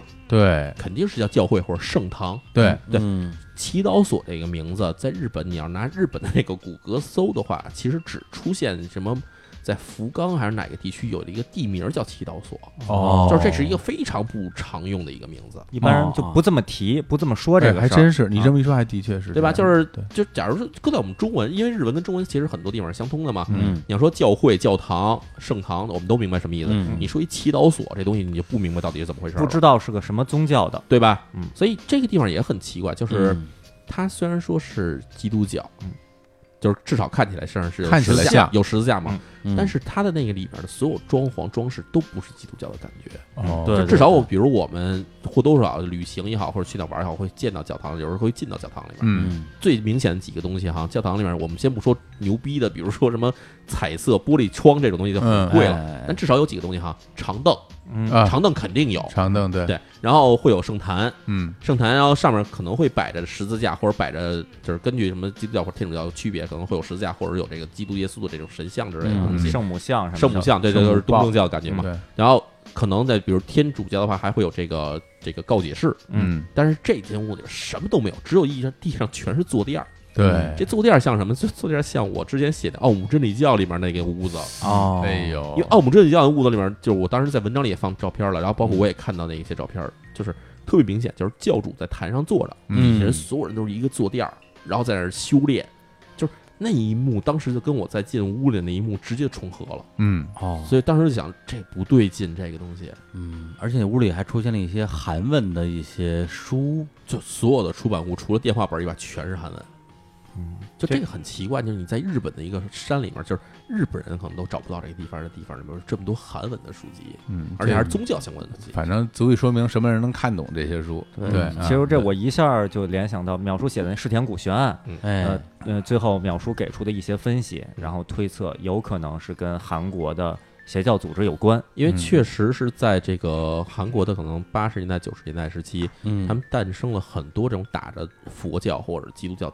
这个名名义义的的邪教。是对，其实有很多很多，然后其中有一些也确实发展到了包括像日本、美国等等地区的俄罗斯什么的俄罗斯啊对对对对，然后所以这种邪教他们的蒙蔽性首先很强，对他们首先他是打着一个正经宗教的一名义，嗯第二他们的做的事儿是就是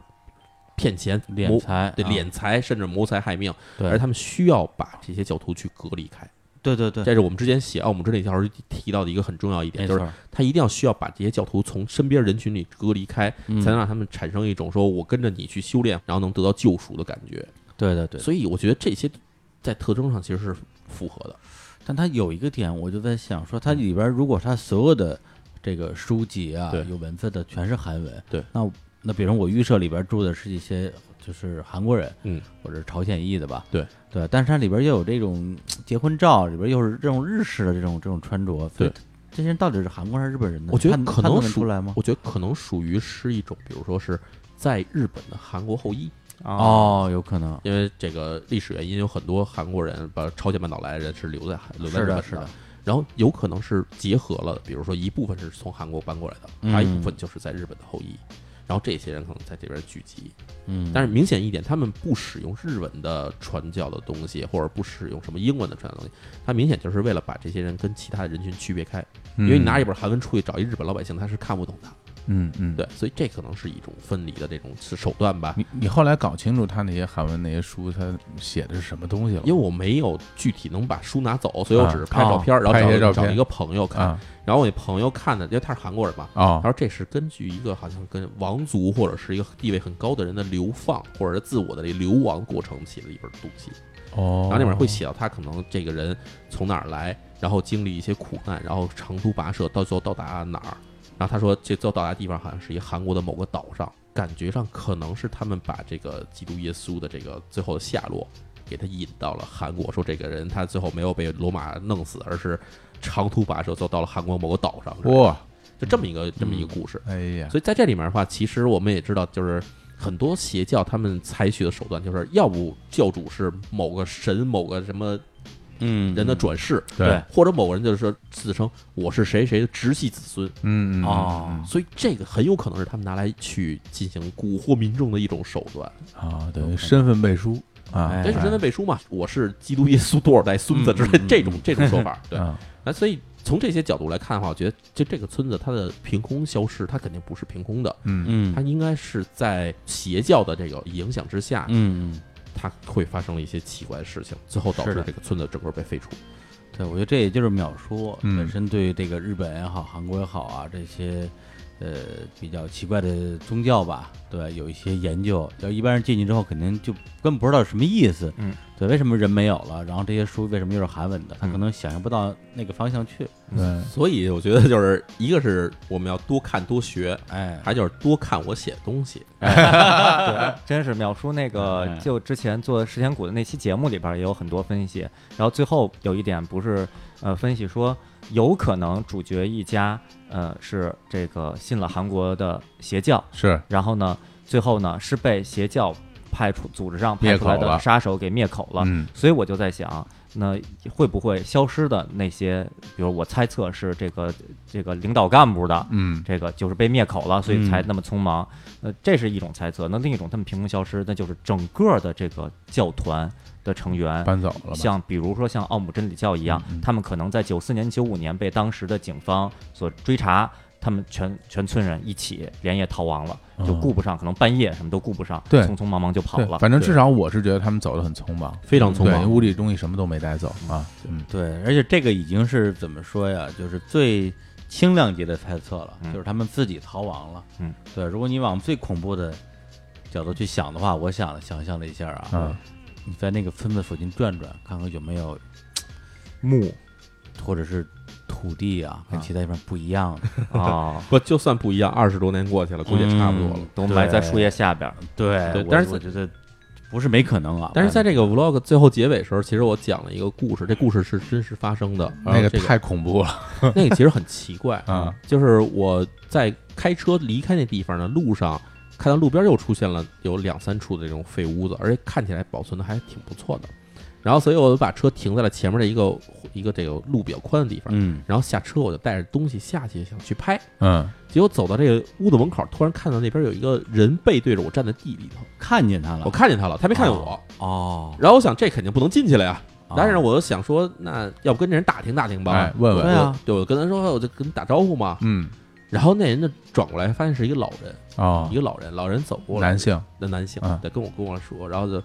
对我当时一看这劲儿，我觉得还是别跟人打听这地方了，啊还要不就是就是因为你跟人搭上话，人过来了，他说，哎呦，对不起，我是迷路了，我怎么下山呀、啊，嗯对然后老人就那个人就特别警惕的跟我说，说你从哪儿上来的？嗯对你从哪边上来的？哦，你们俩都是用日语聊的是啊，吧？肯定是日语啊，啊对，你从哪边上来的？然后我跟他说我从这边上来的，我没敢说是从那个村子里边出来啊而说我是从那边上来的，哦就是从我来这路上来的。我啊走到这儿我不敢走了，前面路越来越窄，嗯，装个怂嘛，对啊吧？哎对对，我就越来越窄，我有点害怕了，也迷路了，这车导航也不好使了，要不您告诉我怎么下去得了？嗯然后老头儿还特别紧张了，还赶着说你车在哪儿呢？我看一眼你的车，你什么车呀？哎对你几个人来的呀？就那种盘问式的感觉。有这有点奇怪啊。对，对按说其实就是我们的印象里面，山民就是一些大家去日本旅游对也知对道，对对，山民也好，村民也好，其实都非常和善印。象中不是淳这朴样，还得告诉你前面有熊，别往上走。哎 对，大家都很和善，然后甚至尤其说话的都有小模样什么啊的。对对对对对，然后我也很礼貌地在问人，但是那个老头儿就很很特别的警戒。嗯啊，对，然后呢，我就跟他在说几句话的时候，然后发现这老头儿的那个日语其实不如我，哦对，就是他说话有点磕巴，说不明白的。哦，对，，然后我就想，哎，这好像不太对劲啊。嗯然后这时候突然就看老头儿身后有几个人就开始往这边走，哦，啊，然后你一看就是山民的打扮，其实很明显能分出嗯来。就是我现在印象里所有日本的山里碰上人哈、首先他会穿一个比较大的一个衣服，嗯，干农活使的，一般都是一个围裙之类的东西，嗯，底下会穿雨靴、胶鞋，胶鞋，对，然后上面会戴手套。哎，嗯，不戴手套的话，基本也会戴套袖，对，大家哎嗯就然后呢看戴，个草帽，嗯哎，对这是特别明显的农村的人的感觉。是是是，但是这个老头儿给我山看，啊这老头儿穿的是衣服就就首先不是这种干活的衣服，嗯，然后从山底下往上走的人呢，戴的首先是棒球帽，哦，然后身上穿的衣服是那种看着像打高尔夫的是那种那种那种 polo 衫哦，啊，就那种感觉，就看起来这不是山民的感觉，不是本地嗯肯定人，不是干体力活的，肯定不是体力活儿。啊然后当然岁数都跟他差不多，应该差不多是六十来岁的那种样子啊然后开始慢慢往这边走，而且还盯着我往这边走。啊嗯，当时我觉得不对劲，哎然后，郭老师说：“啊，算了，要不自己找找吧。”然后我就赶快跑回社，然后就走了，啊哎就跑呀，了我就跑了。不，你是小跑还是狂跑我走的比较快，啊其实挺害怕的啊当时其实是感觉到，就是要是被人围上来的话，嗯会有点麻烦。可能逃脱不了了，因为我手里首先我拿着摄像机，摄像机里所就是我那小摄像机嘛，啊摄像机里有所有素材，这样让人抄走了就不太合适，对吧？哦对，然后第二，人家要是上来问我这问我那的话，我觉得就是我也没法回答，说你来这儿干嘛来了？嗯，我说我来这废村里说话可能漏了的话就不太合适，对，嗯嗯对，然后所以我就赶快走了。嗯，对，然后后来想想看啊，当时可能要是真的被人围上的话，还是会有点麻烦。很麻烦，好吧？啊你在那什么好几个人呢，呃而且他们有没有武器你也不知道。啊，对，这不知道。这还好是你在这个村儿里边碰见，你要是在屋里边，人家在给你堵屋里头。啊，嗯但对在屋里一对一的话，我觉得还算有胜对算。啊对，淼叔这身这体格儿应该还我可以。对一个六十来岁的人来说，可能还是有胜算的。但是别说六十来岁泰森哈，啊 对，不过淼叔真的，下回你要再去电影节，我觉得可以有必要带上我们啊咱们四个人站那儿，少我年估计侦探你团心里边应该就有底了。我觉得咱们四个人要去的话，当地人心里就没底 了。就是老头儿想问咱们俩干嘛呢？我你滚着吗？我来看看拍的。我跟你说，现在对，我现在在拍你，就拍你，你这口音我告诉你，然后听出来了啊。淼叔是能听出那几个人的韩国口音是吗？但他的口音肯定不是当地口音，因为我对关西地方的口音还是比较熟的啊。对，尤其山里的口音会更撇一点，就是我们说话可能会显得更口音更重一点。啊嗯，所以那几个人跟我说话的时候，我是对吧？我是有点滋贺口音的人，哎正正经姿势，有点儿刺客，你就是刺客口音啊，对不是所以我日本人听你说日语，听不出你是外国人来是吧？都是都是以为刺客人。第一先会猜我关西人之类的。对，当然听他们说话，他们首先他们是标准化，啊，啊，标准标准化，而标准化还不是通畅的标准化，哎所以就有点儿，就是给我感觉就是你怎么会在这种地方呢？啊，嗯，对吧？这种人可能在东京街头碰上会更多的感觉。哦，对对，啊那那几个人他们是从一个屋子走过来，还是从就凭空一片地里就走过来的？他我相信他后面其实还是有屋子的，还有屋子但是我没敢再往深里看。啊，对，嗯但是他们是从山底下往上走，所以还速度还不算特别快。就这几个教民啊，从这个村儿里山上搬下来了，教民啊真这有可能呀，就觉得可有能，比如说那地儿，比如说什么呃自来水通不上去，生活不太方便，哎呦然后搬搬到下边了啊，搬到下边，依然在那儿听电话号码的这个朗诵，哎然后突然发现过来一哥们儿，嗯这就挺吓人的嗯得问问他啊。对，但是也有可能是之前他们的确发生过一些什么问题对嗯那问题，这几个人是留在这儿留守的，哎，对，或者可能就散在了各地之类的，有可能。嗯，嗯，对，所以我觉得你这一个人出去实在是让人不放心，这嗯这么多人等等听节目呢，你这说回不来回不来了，这这不行啊！下回你我觉得不是我们仨，我估计也帮不上什么忙，啊对吧？你你我觉得你可以带个像你一样啊，这种啊胆胆大包天的、大包天，胆大体壮，是胆吧大体壮的这啊同伴儿一块儿去，为你干干嘛非得自己去？自己去的经费经费省啊，经费问题哎就为了省钱，就命没了，像回有 头有人说什么青年小伙子，你们就两个人这个演出那个有有没有什么困扰？说啊也没什么困扰，这演出费这个就不用分给别人了就是啊特别好啊，对我们都是一个路的。你看史蒂芬拍的时候也是一人去也的，是一个人对，啊。当然史蒂芬拍的那个比我危险多，他要爬哎很高的山啊！对对对对对，不过他他的确挺危险，他那边的乡民也不好 惹，对，那也挺厉害，就是这个人，就是他，而 且语而且语言呢也相通，对吧？对说点什么的人都听得出来。 对，说说是精神河北人，哎在在这精神上跟跟是不是本地的口音还是不一样。哎口音呃不一样，不一样，不一样。啊对，河北口音也非常多的，哎，对吧？是是，嗯对吧？张家口口音跟邢台口音就是不一哎，样。对对对，差太远，嗯啊，哎，那你说那就是特危险，然后你去了之后有可能真回不来，那个是一什么地儿哦，那其实就是刚才我说那个飞出老鹰的那地方，啊啊？你不是去了吗？我去了，但是在门口实在是觉得有点奇怪。啊就首先它是一个。对，外观其实相对来说非常完好的一个地方。啊然后呢，绕到那个最底下的时候，我看，哎，好像有个入口吧，嗯然后那门都锁住了，就是从里面锁住了，你从外面是打不开的，而且已经锈住了。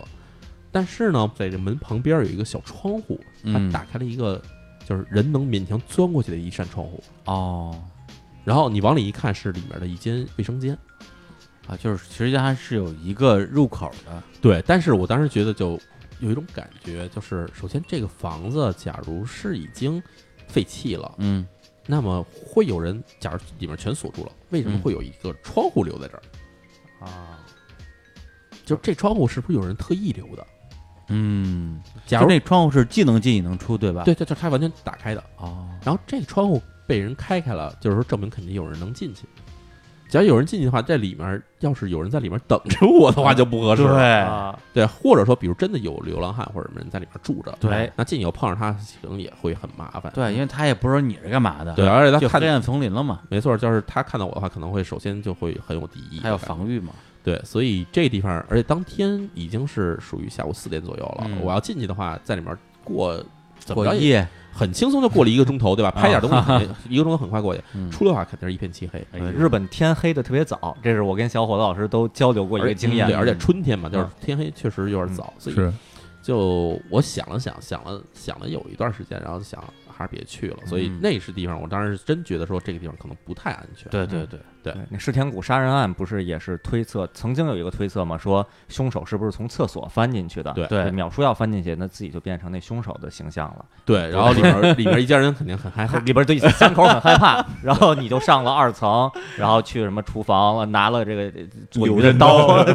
柳刃刀，不过你说这个，我我自己真的是这么想，因为就是我在看秒叔拍的这两个东西的时候，我心里就会想，嗯如果我一定嗯要去这些地方去看一看，嗯拍一拍，嗯，那我觉得我必须要随身带着点武器。全副啊武装，我怎么着，再次我也得带一防狼喷雾吧。哦，万万一有什么危险，我对我来个色狼什么的，我得占能你，便我宜。哎得能 制止，甚至会带一些什么武真的武器。金属对球棒，，你有没有想过？我没，想过，就不就真的赤手空拳，不是我想的是你要带着就东西凭一双 肉掌，不是你要啊？带着进去的话，其实反而会有一种麻烦，为什么呢？就是你会首先显示出来你有一种攻击的姿态，嗯，而且你这东西假如拿着被人被人看见了，人家告诉你违反这个枪刀携带法啊，也很麻烦啊。嗯，所以，假如要真的打起来的话，倒不如说你因地制宜，毕竟里边废墟里面什么破管子、什么烂木板哦子，随便捡。折凳啊，当场来，对，然哦后我记着印象里，我去了一个酒店吧，嗯我走到了三层的时候，刚才我们说就是在那个废墟里的时候碰上过其他的人什么的，嗯我当时说不一定碰上或者没碰上，我自己不知道，就是有这么一个情景。嗯所以我在三层正在逛的时候，嗯也不叫逛，就是溜的时候，我突然听到四层有人关门的声音，哦，咣关门的声儿，哎呀，然后我想，哎。这个是不是风吹的呢？嗯，然后我看了看我身边的门，我确认这玩意儿不是风吹的，嗯，因为它是推拉门，哦， 推拉门是风是吹不上的。哎，然后当时我就心里有点紧张，嗯，然后正好我看手边上有一个那种烟灰缸，但啊烟灰缸不是那种、不是那种分体的烟灰缸，是一个底下带一个柱子的，就是放在地上你可以站着抽烟的用的那种烟灰缸。哦，它有点像一个奥运火炬似的， 对，这举例啊，奥运火炬从此形象 变，你只要知道这粗细、大小、长度都差不多，哦，明白了，然后前面还带一烟灰缸，那头还挺是石头的，还还就是挺趁手的。还挺浮夸的，杨哥，嗯啊然后我给它抄起来了嗯，我在手里看，我这抡过去，这估计一下就能给人打脑震荡。脑袋开花， 然后我就开始，拎着它走了一段儿，嗯，但是走了差不多有个二十来米，我突然想说，就我这样，这一片黑暗中，谁看见我谁不吓着啊？嗯 然后我看他，我还用拿这东西打他，这估计对方掉头就跑啊，然后就把这玩意儿扔地上了。哎，不是，我还想还有一个问题啊，嗯就如果楼上那个人，嗯因为它是一个废弃的情人酒店是吧？啊，不是废弃的大的宾馆，宾馆，宾馆，对对，我就说，咱对就说这个人他也是，比如说流浪汉，流浪汉对哎对，在这儿这个寄宿一下啊嗯，或者说是有人跟你一样啊就过来玩儿的，对他可能吓坏了呀。对，对啊，他就是我在楼上待的好好的，底下突然来人了，这什么呃人这啊？还提着棍子上不，是画面是这样的，画嗯面是这样的，比如李叔自己说想去那儿废墟探险，啊想去废墟流浪，对，然后呢，到了这个废弃废弃的宾馆，然后上了四层，哎 然，后正在那儿拍呢，就听从三楼有人脚步声，脚步声，啊痛， 很沉重，痛，然后呼吸，呃， 然后李叔就躲起来偷偷看，然后从一个门缝中看到有一个壮汉手里拿着一奥哎运火炬。一脸怒气，满脸胡子，真的就是李叔肯定吓尿了，说我要死在这儿了。然后我再补充一下，当时我因为这个废墟里面其实就是其实还会有很多这种危险的，就是不是那种遭遇的危险，嗯，而是它有很多这种露出来钢筋啊或者什么楼板什么的这种东哎嗯西。你为了不让自己受伤，嗯然后我穿的其实是很厚重的美军的那 个，就是 M 五幺的那个作战服，太可怕！而且淼叔平时又喜欢穿那种连体工装，看着特别像杀人魔。 就是那个衣服穿上，当时我脑袋上还戴一个帽子，啊然后为了防止这个吸入这个有一种叫做保温材料是石棉做的啊，对对对，嗯石棉的那个颗粒，对，然后嗯所以楼板一旦破了，嗯石棉颗粒会出来。对对那个对身体伤害特别，它会扎到你的肺里。所以我戴着防毒面 具呢。 你要不是一杀人魔，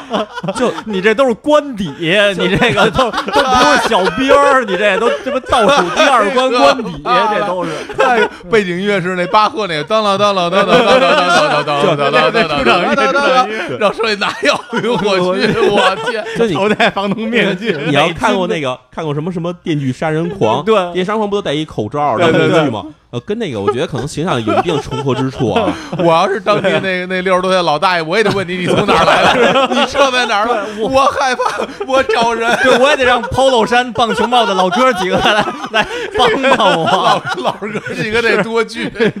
太吓人身了高。一米八几，然后体重二百多斤，我太吓人了。你这都不用在废墟里，你走在池袋，走在新宿，我觉得警察都得过来盘问。你等一下，我问我问人家老大爷问话时候，我没带着防毒面具， 我没带防毒面具啊， 有美军军服穿着 呢吗？美都美军军服没穿着啊对我只有进去时候在这，这是工作服，啊知道吗？但是手上还戴着手套，太然后美军军服、嗯防毒面 具，然后举着手电筒。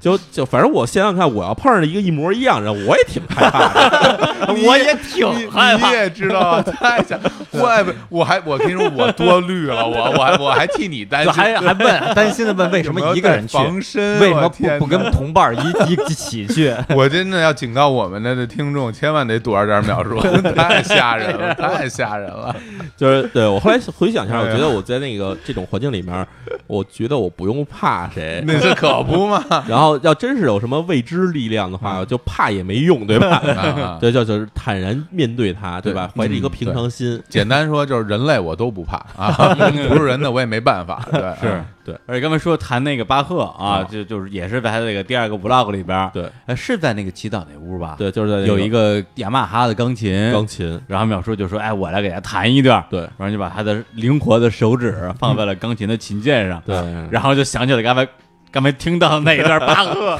巴赫福格，对。哎然后我弹完以后，我意识 你什么弹完以后，那要弹吗？到？我是真弹了啊，啊实实际上谈的是那个两只老虎啊对，两只老虎 啊，你他他也拍了啊，对，大家要会读指法的话，是能看出我弹的是两招虎。对啊嗯我当时想象哈，假如当时山里还有其他人，啊嗯然后从一个已经废弃的教堂里突然传出奇怪的钢琴声，两只老虎，就就甭法管国儿歌，对，就甭管是什么曲 子，你在山下听到这种东西，你会肯定就就觉得自己看到了不应该看到的东 西的感觉。真的太吓人了。你别说两只两两只蝴蝶也吓被人吓死了， 这啊两只蝴蝶，我自己要吓死了。在里 边儿噔噔噔噔噔噔噔噔噔。 远处的一个山，一个教堂里传出了哒哒噔哒哒哒噔，太可怕了！ 真的是这样，就是 这是一条龙啊，在里边 那个淼叔弹的那个那个呃算是钢琴还是什么风琴嗯的那个钢琴那个它它本身的音色是正常的吗？就是我弹的时候啊嗯，我放给了 Rita 听了一下，啊他说哎他说音有点不准，哦，哎它但本本身但声儿是呢还是只还是在出但凭我这个一双这个灵敏的耳朵，我嗯觉得反正 OK 能听。啊 啊，没没差太远没差太多对，啊当时我还还很入戏，你知道吗？啊就是我们玩游戏的时候，啊经常会觉得弹钢琴，你弹一段曲子，它会跳出个什么东西，是一个解谜要素之类的。啊嗯然后我就特意把这钢琴掀开了看，嗯然后里面什么都没有，啊但是哦但它确实是音色还是对的。哦就是其实我之前在别的废墟里面也碰上过那种那种钢琴。啊不出声儿是吧？有的不哦都出声，就是啊有点像我们小时候那种小学什么那老师音乐老师用那种啊，就使劲踩那个哦对那对就那种钢琴弹不出声来。啊啊对，得采风箱呢啊。对，嗯然后那个是真的没声儿，但是碰上这个还挺好，啊真的挺好的嗯。对，那你这一趟去拍的所有的东西，下面是都已经播完了，还是还有第三集、第四集啊？其实是应该有第三集的，哦但是呢，第三集有一个问题，就是第三集我的那个素材，我当时拍了有大约一小时二十分钟，嗯，然后回来拷到电脑里，然后我再找的时候发现里边只剩三十分钟的素材了。啊，就是有五十分钟素材莫名其妙消失了。那个地方是一个酒店吧，然后酒店大家知道有很多客房，然后那个酒店里面有一些客房里面是沿着墙贴着很多经文的，嗯，就贴着很多的那种经文，嗯对，就是毛笔写的经文啊贴一圈儿，毛笔写的经文，毛笔写的经文贴一圈儿，就是你像这像是来超度的，你理解为就是嗯经文，其实就相当于我们经常会说的一种符这种东对西，啊哦对对，就像超度。对，然后为什么要在墙一圈儿全贴满这东西的话，就感觉是要把什么东西困在这个屋子里面的样子。就相当于咱们要是看港产片儿，什哎么什么贴着好多黄色的道哎的那个符符纸符纸，对你一下就知道这不对劲，不正常。对，然后经常日本的那种片子里面会有什么用什么那个经文把什么鬼给捆起来，对对对对就有点像那个场景。然后，所以我当时在里面拍的时候，我就拍了有大约一小时二十分钟。刚才说那个，就听楼上有人关门的声儿，啊就这儿就这地方。哦，然后，所以我拍完了以后，我还觉得挺好的啊。然后我还发了一些照片给你们看来着。嗯对对对对，然后等出来再回来，发现素材少了五所十以分钟，呢，你打算？我要再回去一趟。不是那哥们儿还等着你呢，你还敢回 去？这这我这这么多个月不会老在那儿等。 那那哥们儿又住那哪那儿？哥们儿都疯了，不是那哥们儿绝对早走，啊那戴防毒面具那人又来了，我天，那手套用我去，赶紧太可怕，赶紧跑！这回我争取换一身黑衣服，就拿着白手套去。哇啊这样这看起来可能更可怕，对吧？就太是可怕在一片黑暗中，你看不见黑衣服，你只能看见两双白手 过来。那哥们儿，因为淼叔之前不是把那烟灰缸扔地上嘛，就说就就不用它了。那哥们儿说：“你这第第一只鞋扔了，你这第二只鞋什么时候扔？”我是等了好几个月了，不敢出门啊，哎对，所以这地方肯定还会再去一趟。然后包括之前说那个有一个小窗户，就是觉得没敢进去那地方啊，哎还会再去一趟。啊！比如你敢跟淼叔一块儿去吗？不敢，走吧，回答特别干脆。 想都不用想，肯定 不敢。钱老师，你敢去吗？呃，我戴上棒球帽，穿上 polo 衫，然后把胃病养好了以后， 啊啊，再去吧。戴哇上，防毒面具啊，太吓人了呃！反正小伙，老师肯定是能去的。我那真是我还挺忙的，我最近还是炖带鱼啊。 还是带鱼比较比不较是安全。小老师他啊，这个这个身材啊、嗯体格啊、哎力量啊、搏斗技术啊，哎都没问题，都还行，就就是胆儿小， 特别惜命，惜命对，特别特别不敢想象，就是嗯我一直觉得小伙老师走在街上，嗯哎就一除了秒叔这种这种体格的，一般人应该是是不惧的，就是就嗯看谁就就就打你怎么着吧。哎我我哪有这么愣？我怎我什么人 设啊但这？但是就是胆子特别小，我觉得还是被你开的那情人旅馆给吓怕了，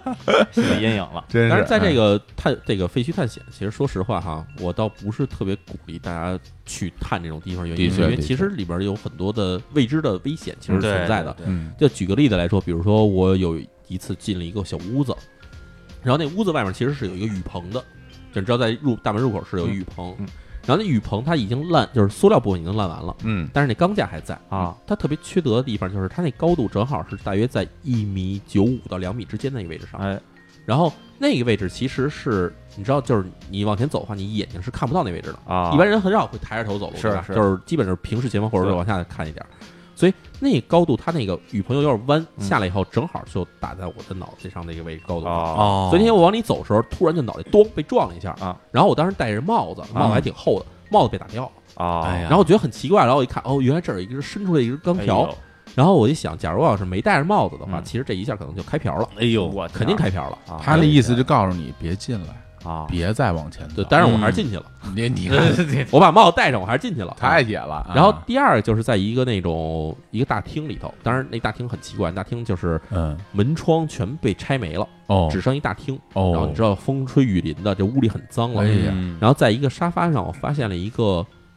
玩具，就是很大的一个那个那个兔子的玩偶，啊对，呃，米菲兔，好像米菲兔，对，嗯米菲兔。然后那个玩偶的脑袋被掀开了，等于就是脖子这地方被揭开了，嗯揪起来了，被揪下来了。但是呢，那里面的所有棉花都非常的白，嗯，就完全不是什么风吹雨淋的感觉。哎呦，还真是！你要这么说，就看过那张照片儿，对，就很奇怪，就是在那种一黑非常脏的地方，嗯就地上全是垃圾。嗯为什么那儿有一个米菲兔，然后脑袋还被揪开了，但是然后还特别白？五分钟以前刚放那儿的，嗯，我觉得是那人可能还没走，然 后对对对，上楼找找他。然后然后淼叔非常野蛮的把手伸到了米菲兔脑袋里边掏了掏，然后说这里面有没有什么东西啊哎什么的，太吓人了啊，对那人躲在门缝里看，然后说外边防毒面具这哥们儿，太狠了，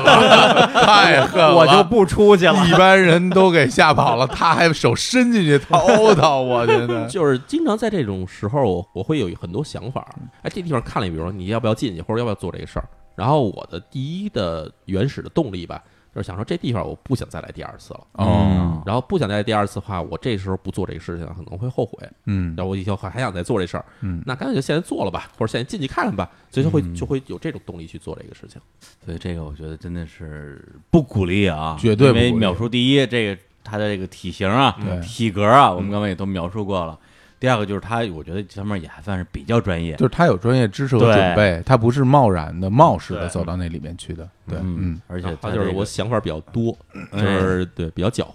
猾，真的比较狡对猾。嗯有有相当的自保能力吧。但但说实话，作为朋友这场，你我都不鼓励去。嗯虽然听着就挺精彩的，但是其实挺担心的，是这一惊一乍的。对，所以你下一次准备再重返这个废墟是什么时候？呃，估计可能节目播出的时候，这已经在不不不行不行不行，不许去！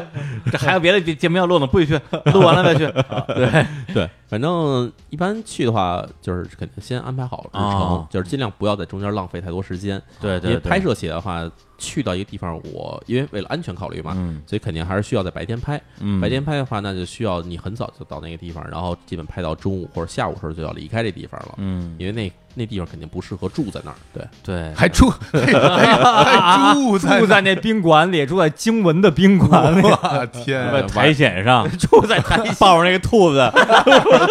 朗诵经文然后在肚子往里掏，啊，然后念电话号码，对，这太太 牛了，对，所以就是这样的话，基本上你要加上，就嗯因为所有废墟肯定不会一个废墟挨着一个废墟，嗯是对中间可能距离还是比较远的，嗯然后那样的话可能还是比较紧张。哎嗯，呀，真的所以这个我觉得还是要，既然拦不住你，啊嗯嗯，对我我我也知道我我们拦不住你那跟我一块儿去我我我跟不跟一块 儿去，所以你还是注意安全， ，OK，对随时给我们报平安，对哦对是吧？就是不行就是电话连线，哎视频连线，对， 对每每天晚上把那个当天的那个一些心得都通过视频的形式发给我们，然后让那个李叔凌晨四点的时候也可以第一时间看一看，感受一下。感受一就下。淼淼叔给我们发微信，什么我这儿都挺好的，你看这我真的没这还算没什么，就是最可怕就是给你发条微信，告诉说记住我爱你们。我 天，要有跟你连线说，这次拍完我就要回老家结婚了，我先接，或者说那个说。我现在在，呃我现在在的地方不能说，嗯呃，废墟探险那期节目建议就不要播了，就是反正给自己立一些 flag，对吧？对，天哪天哪，好安全第一，安全第一，安全安第全一第一啊！哎呀你，好哎好我觉得也就咱们几个都都特别混，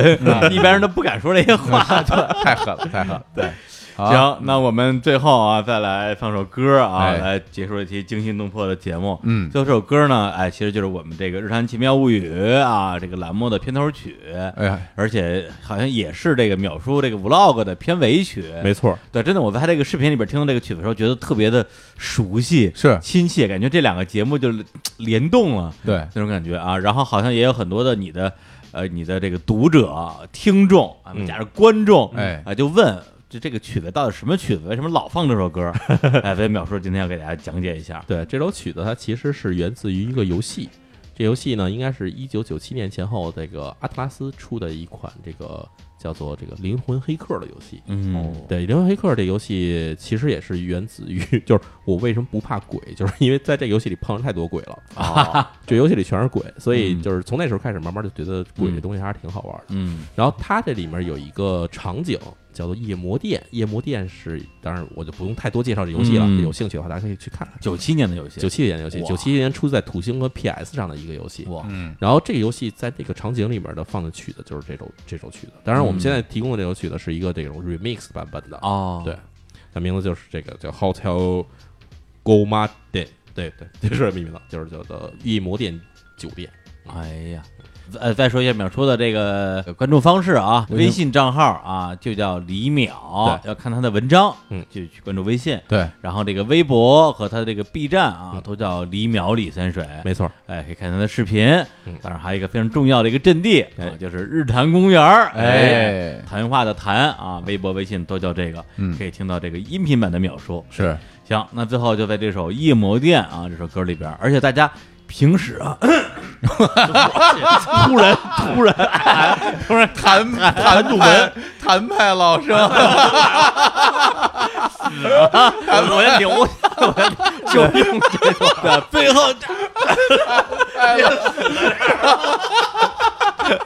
然后然后这死在这儿以后，然后身上从从他的后后背上掉出了一个防毒面具，这秒叔还没剩我去了啊。对，掉掉掉下了一个一个奥运火炬，奥运火炬， 我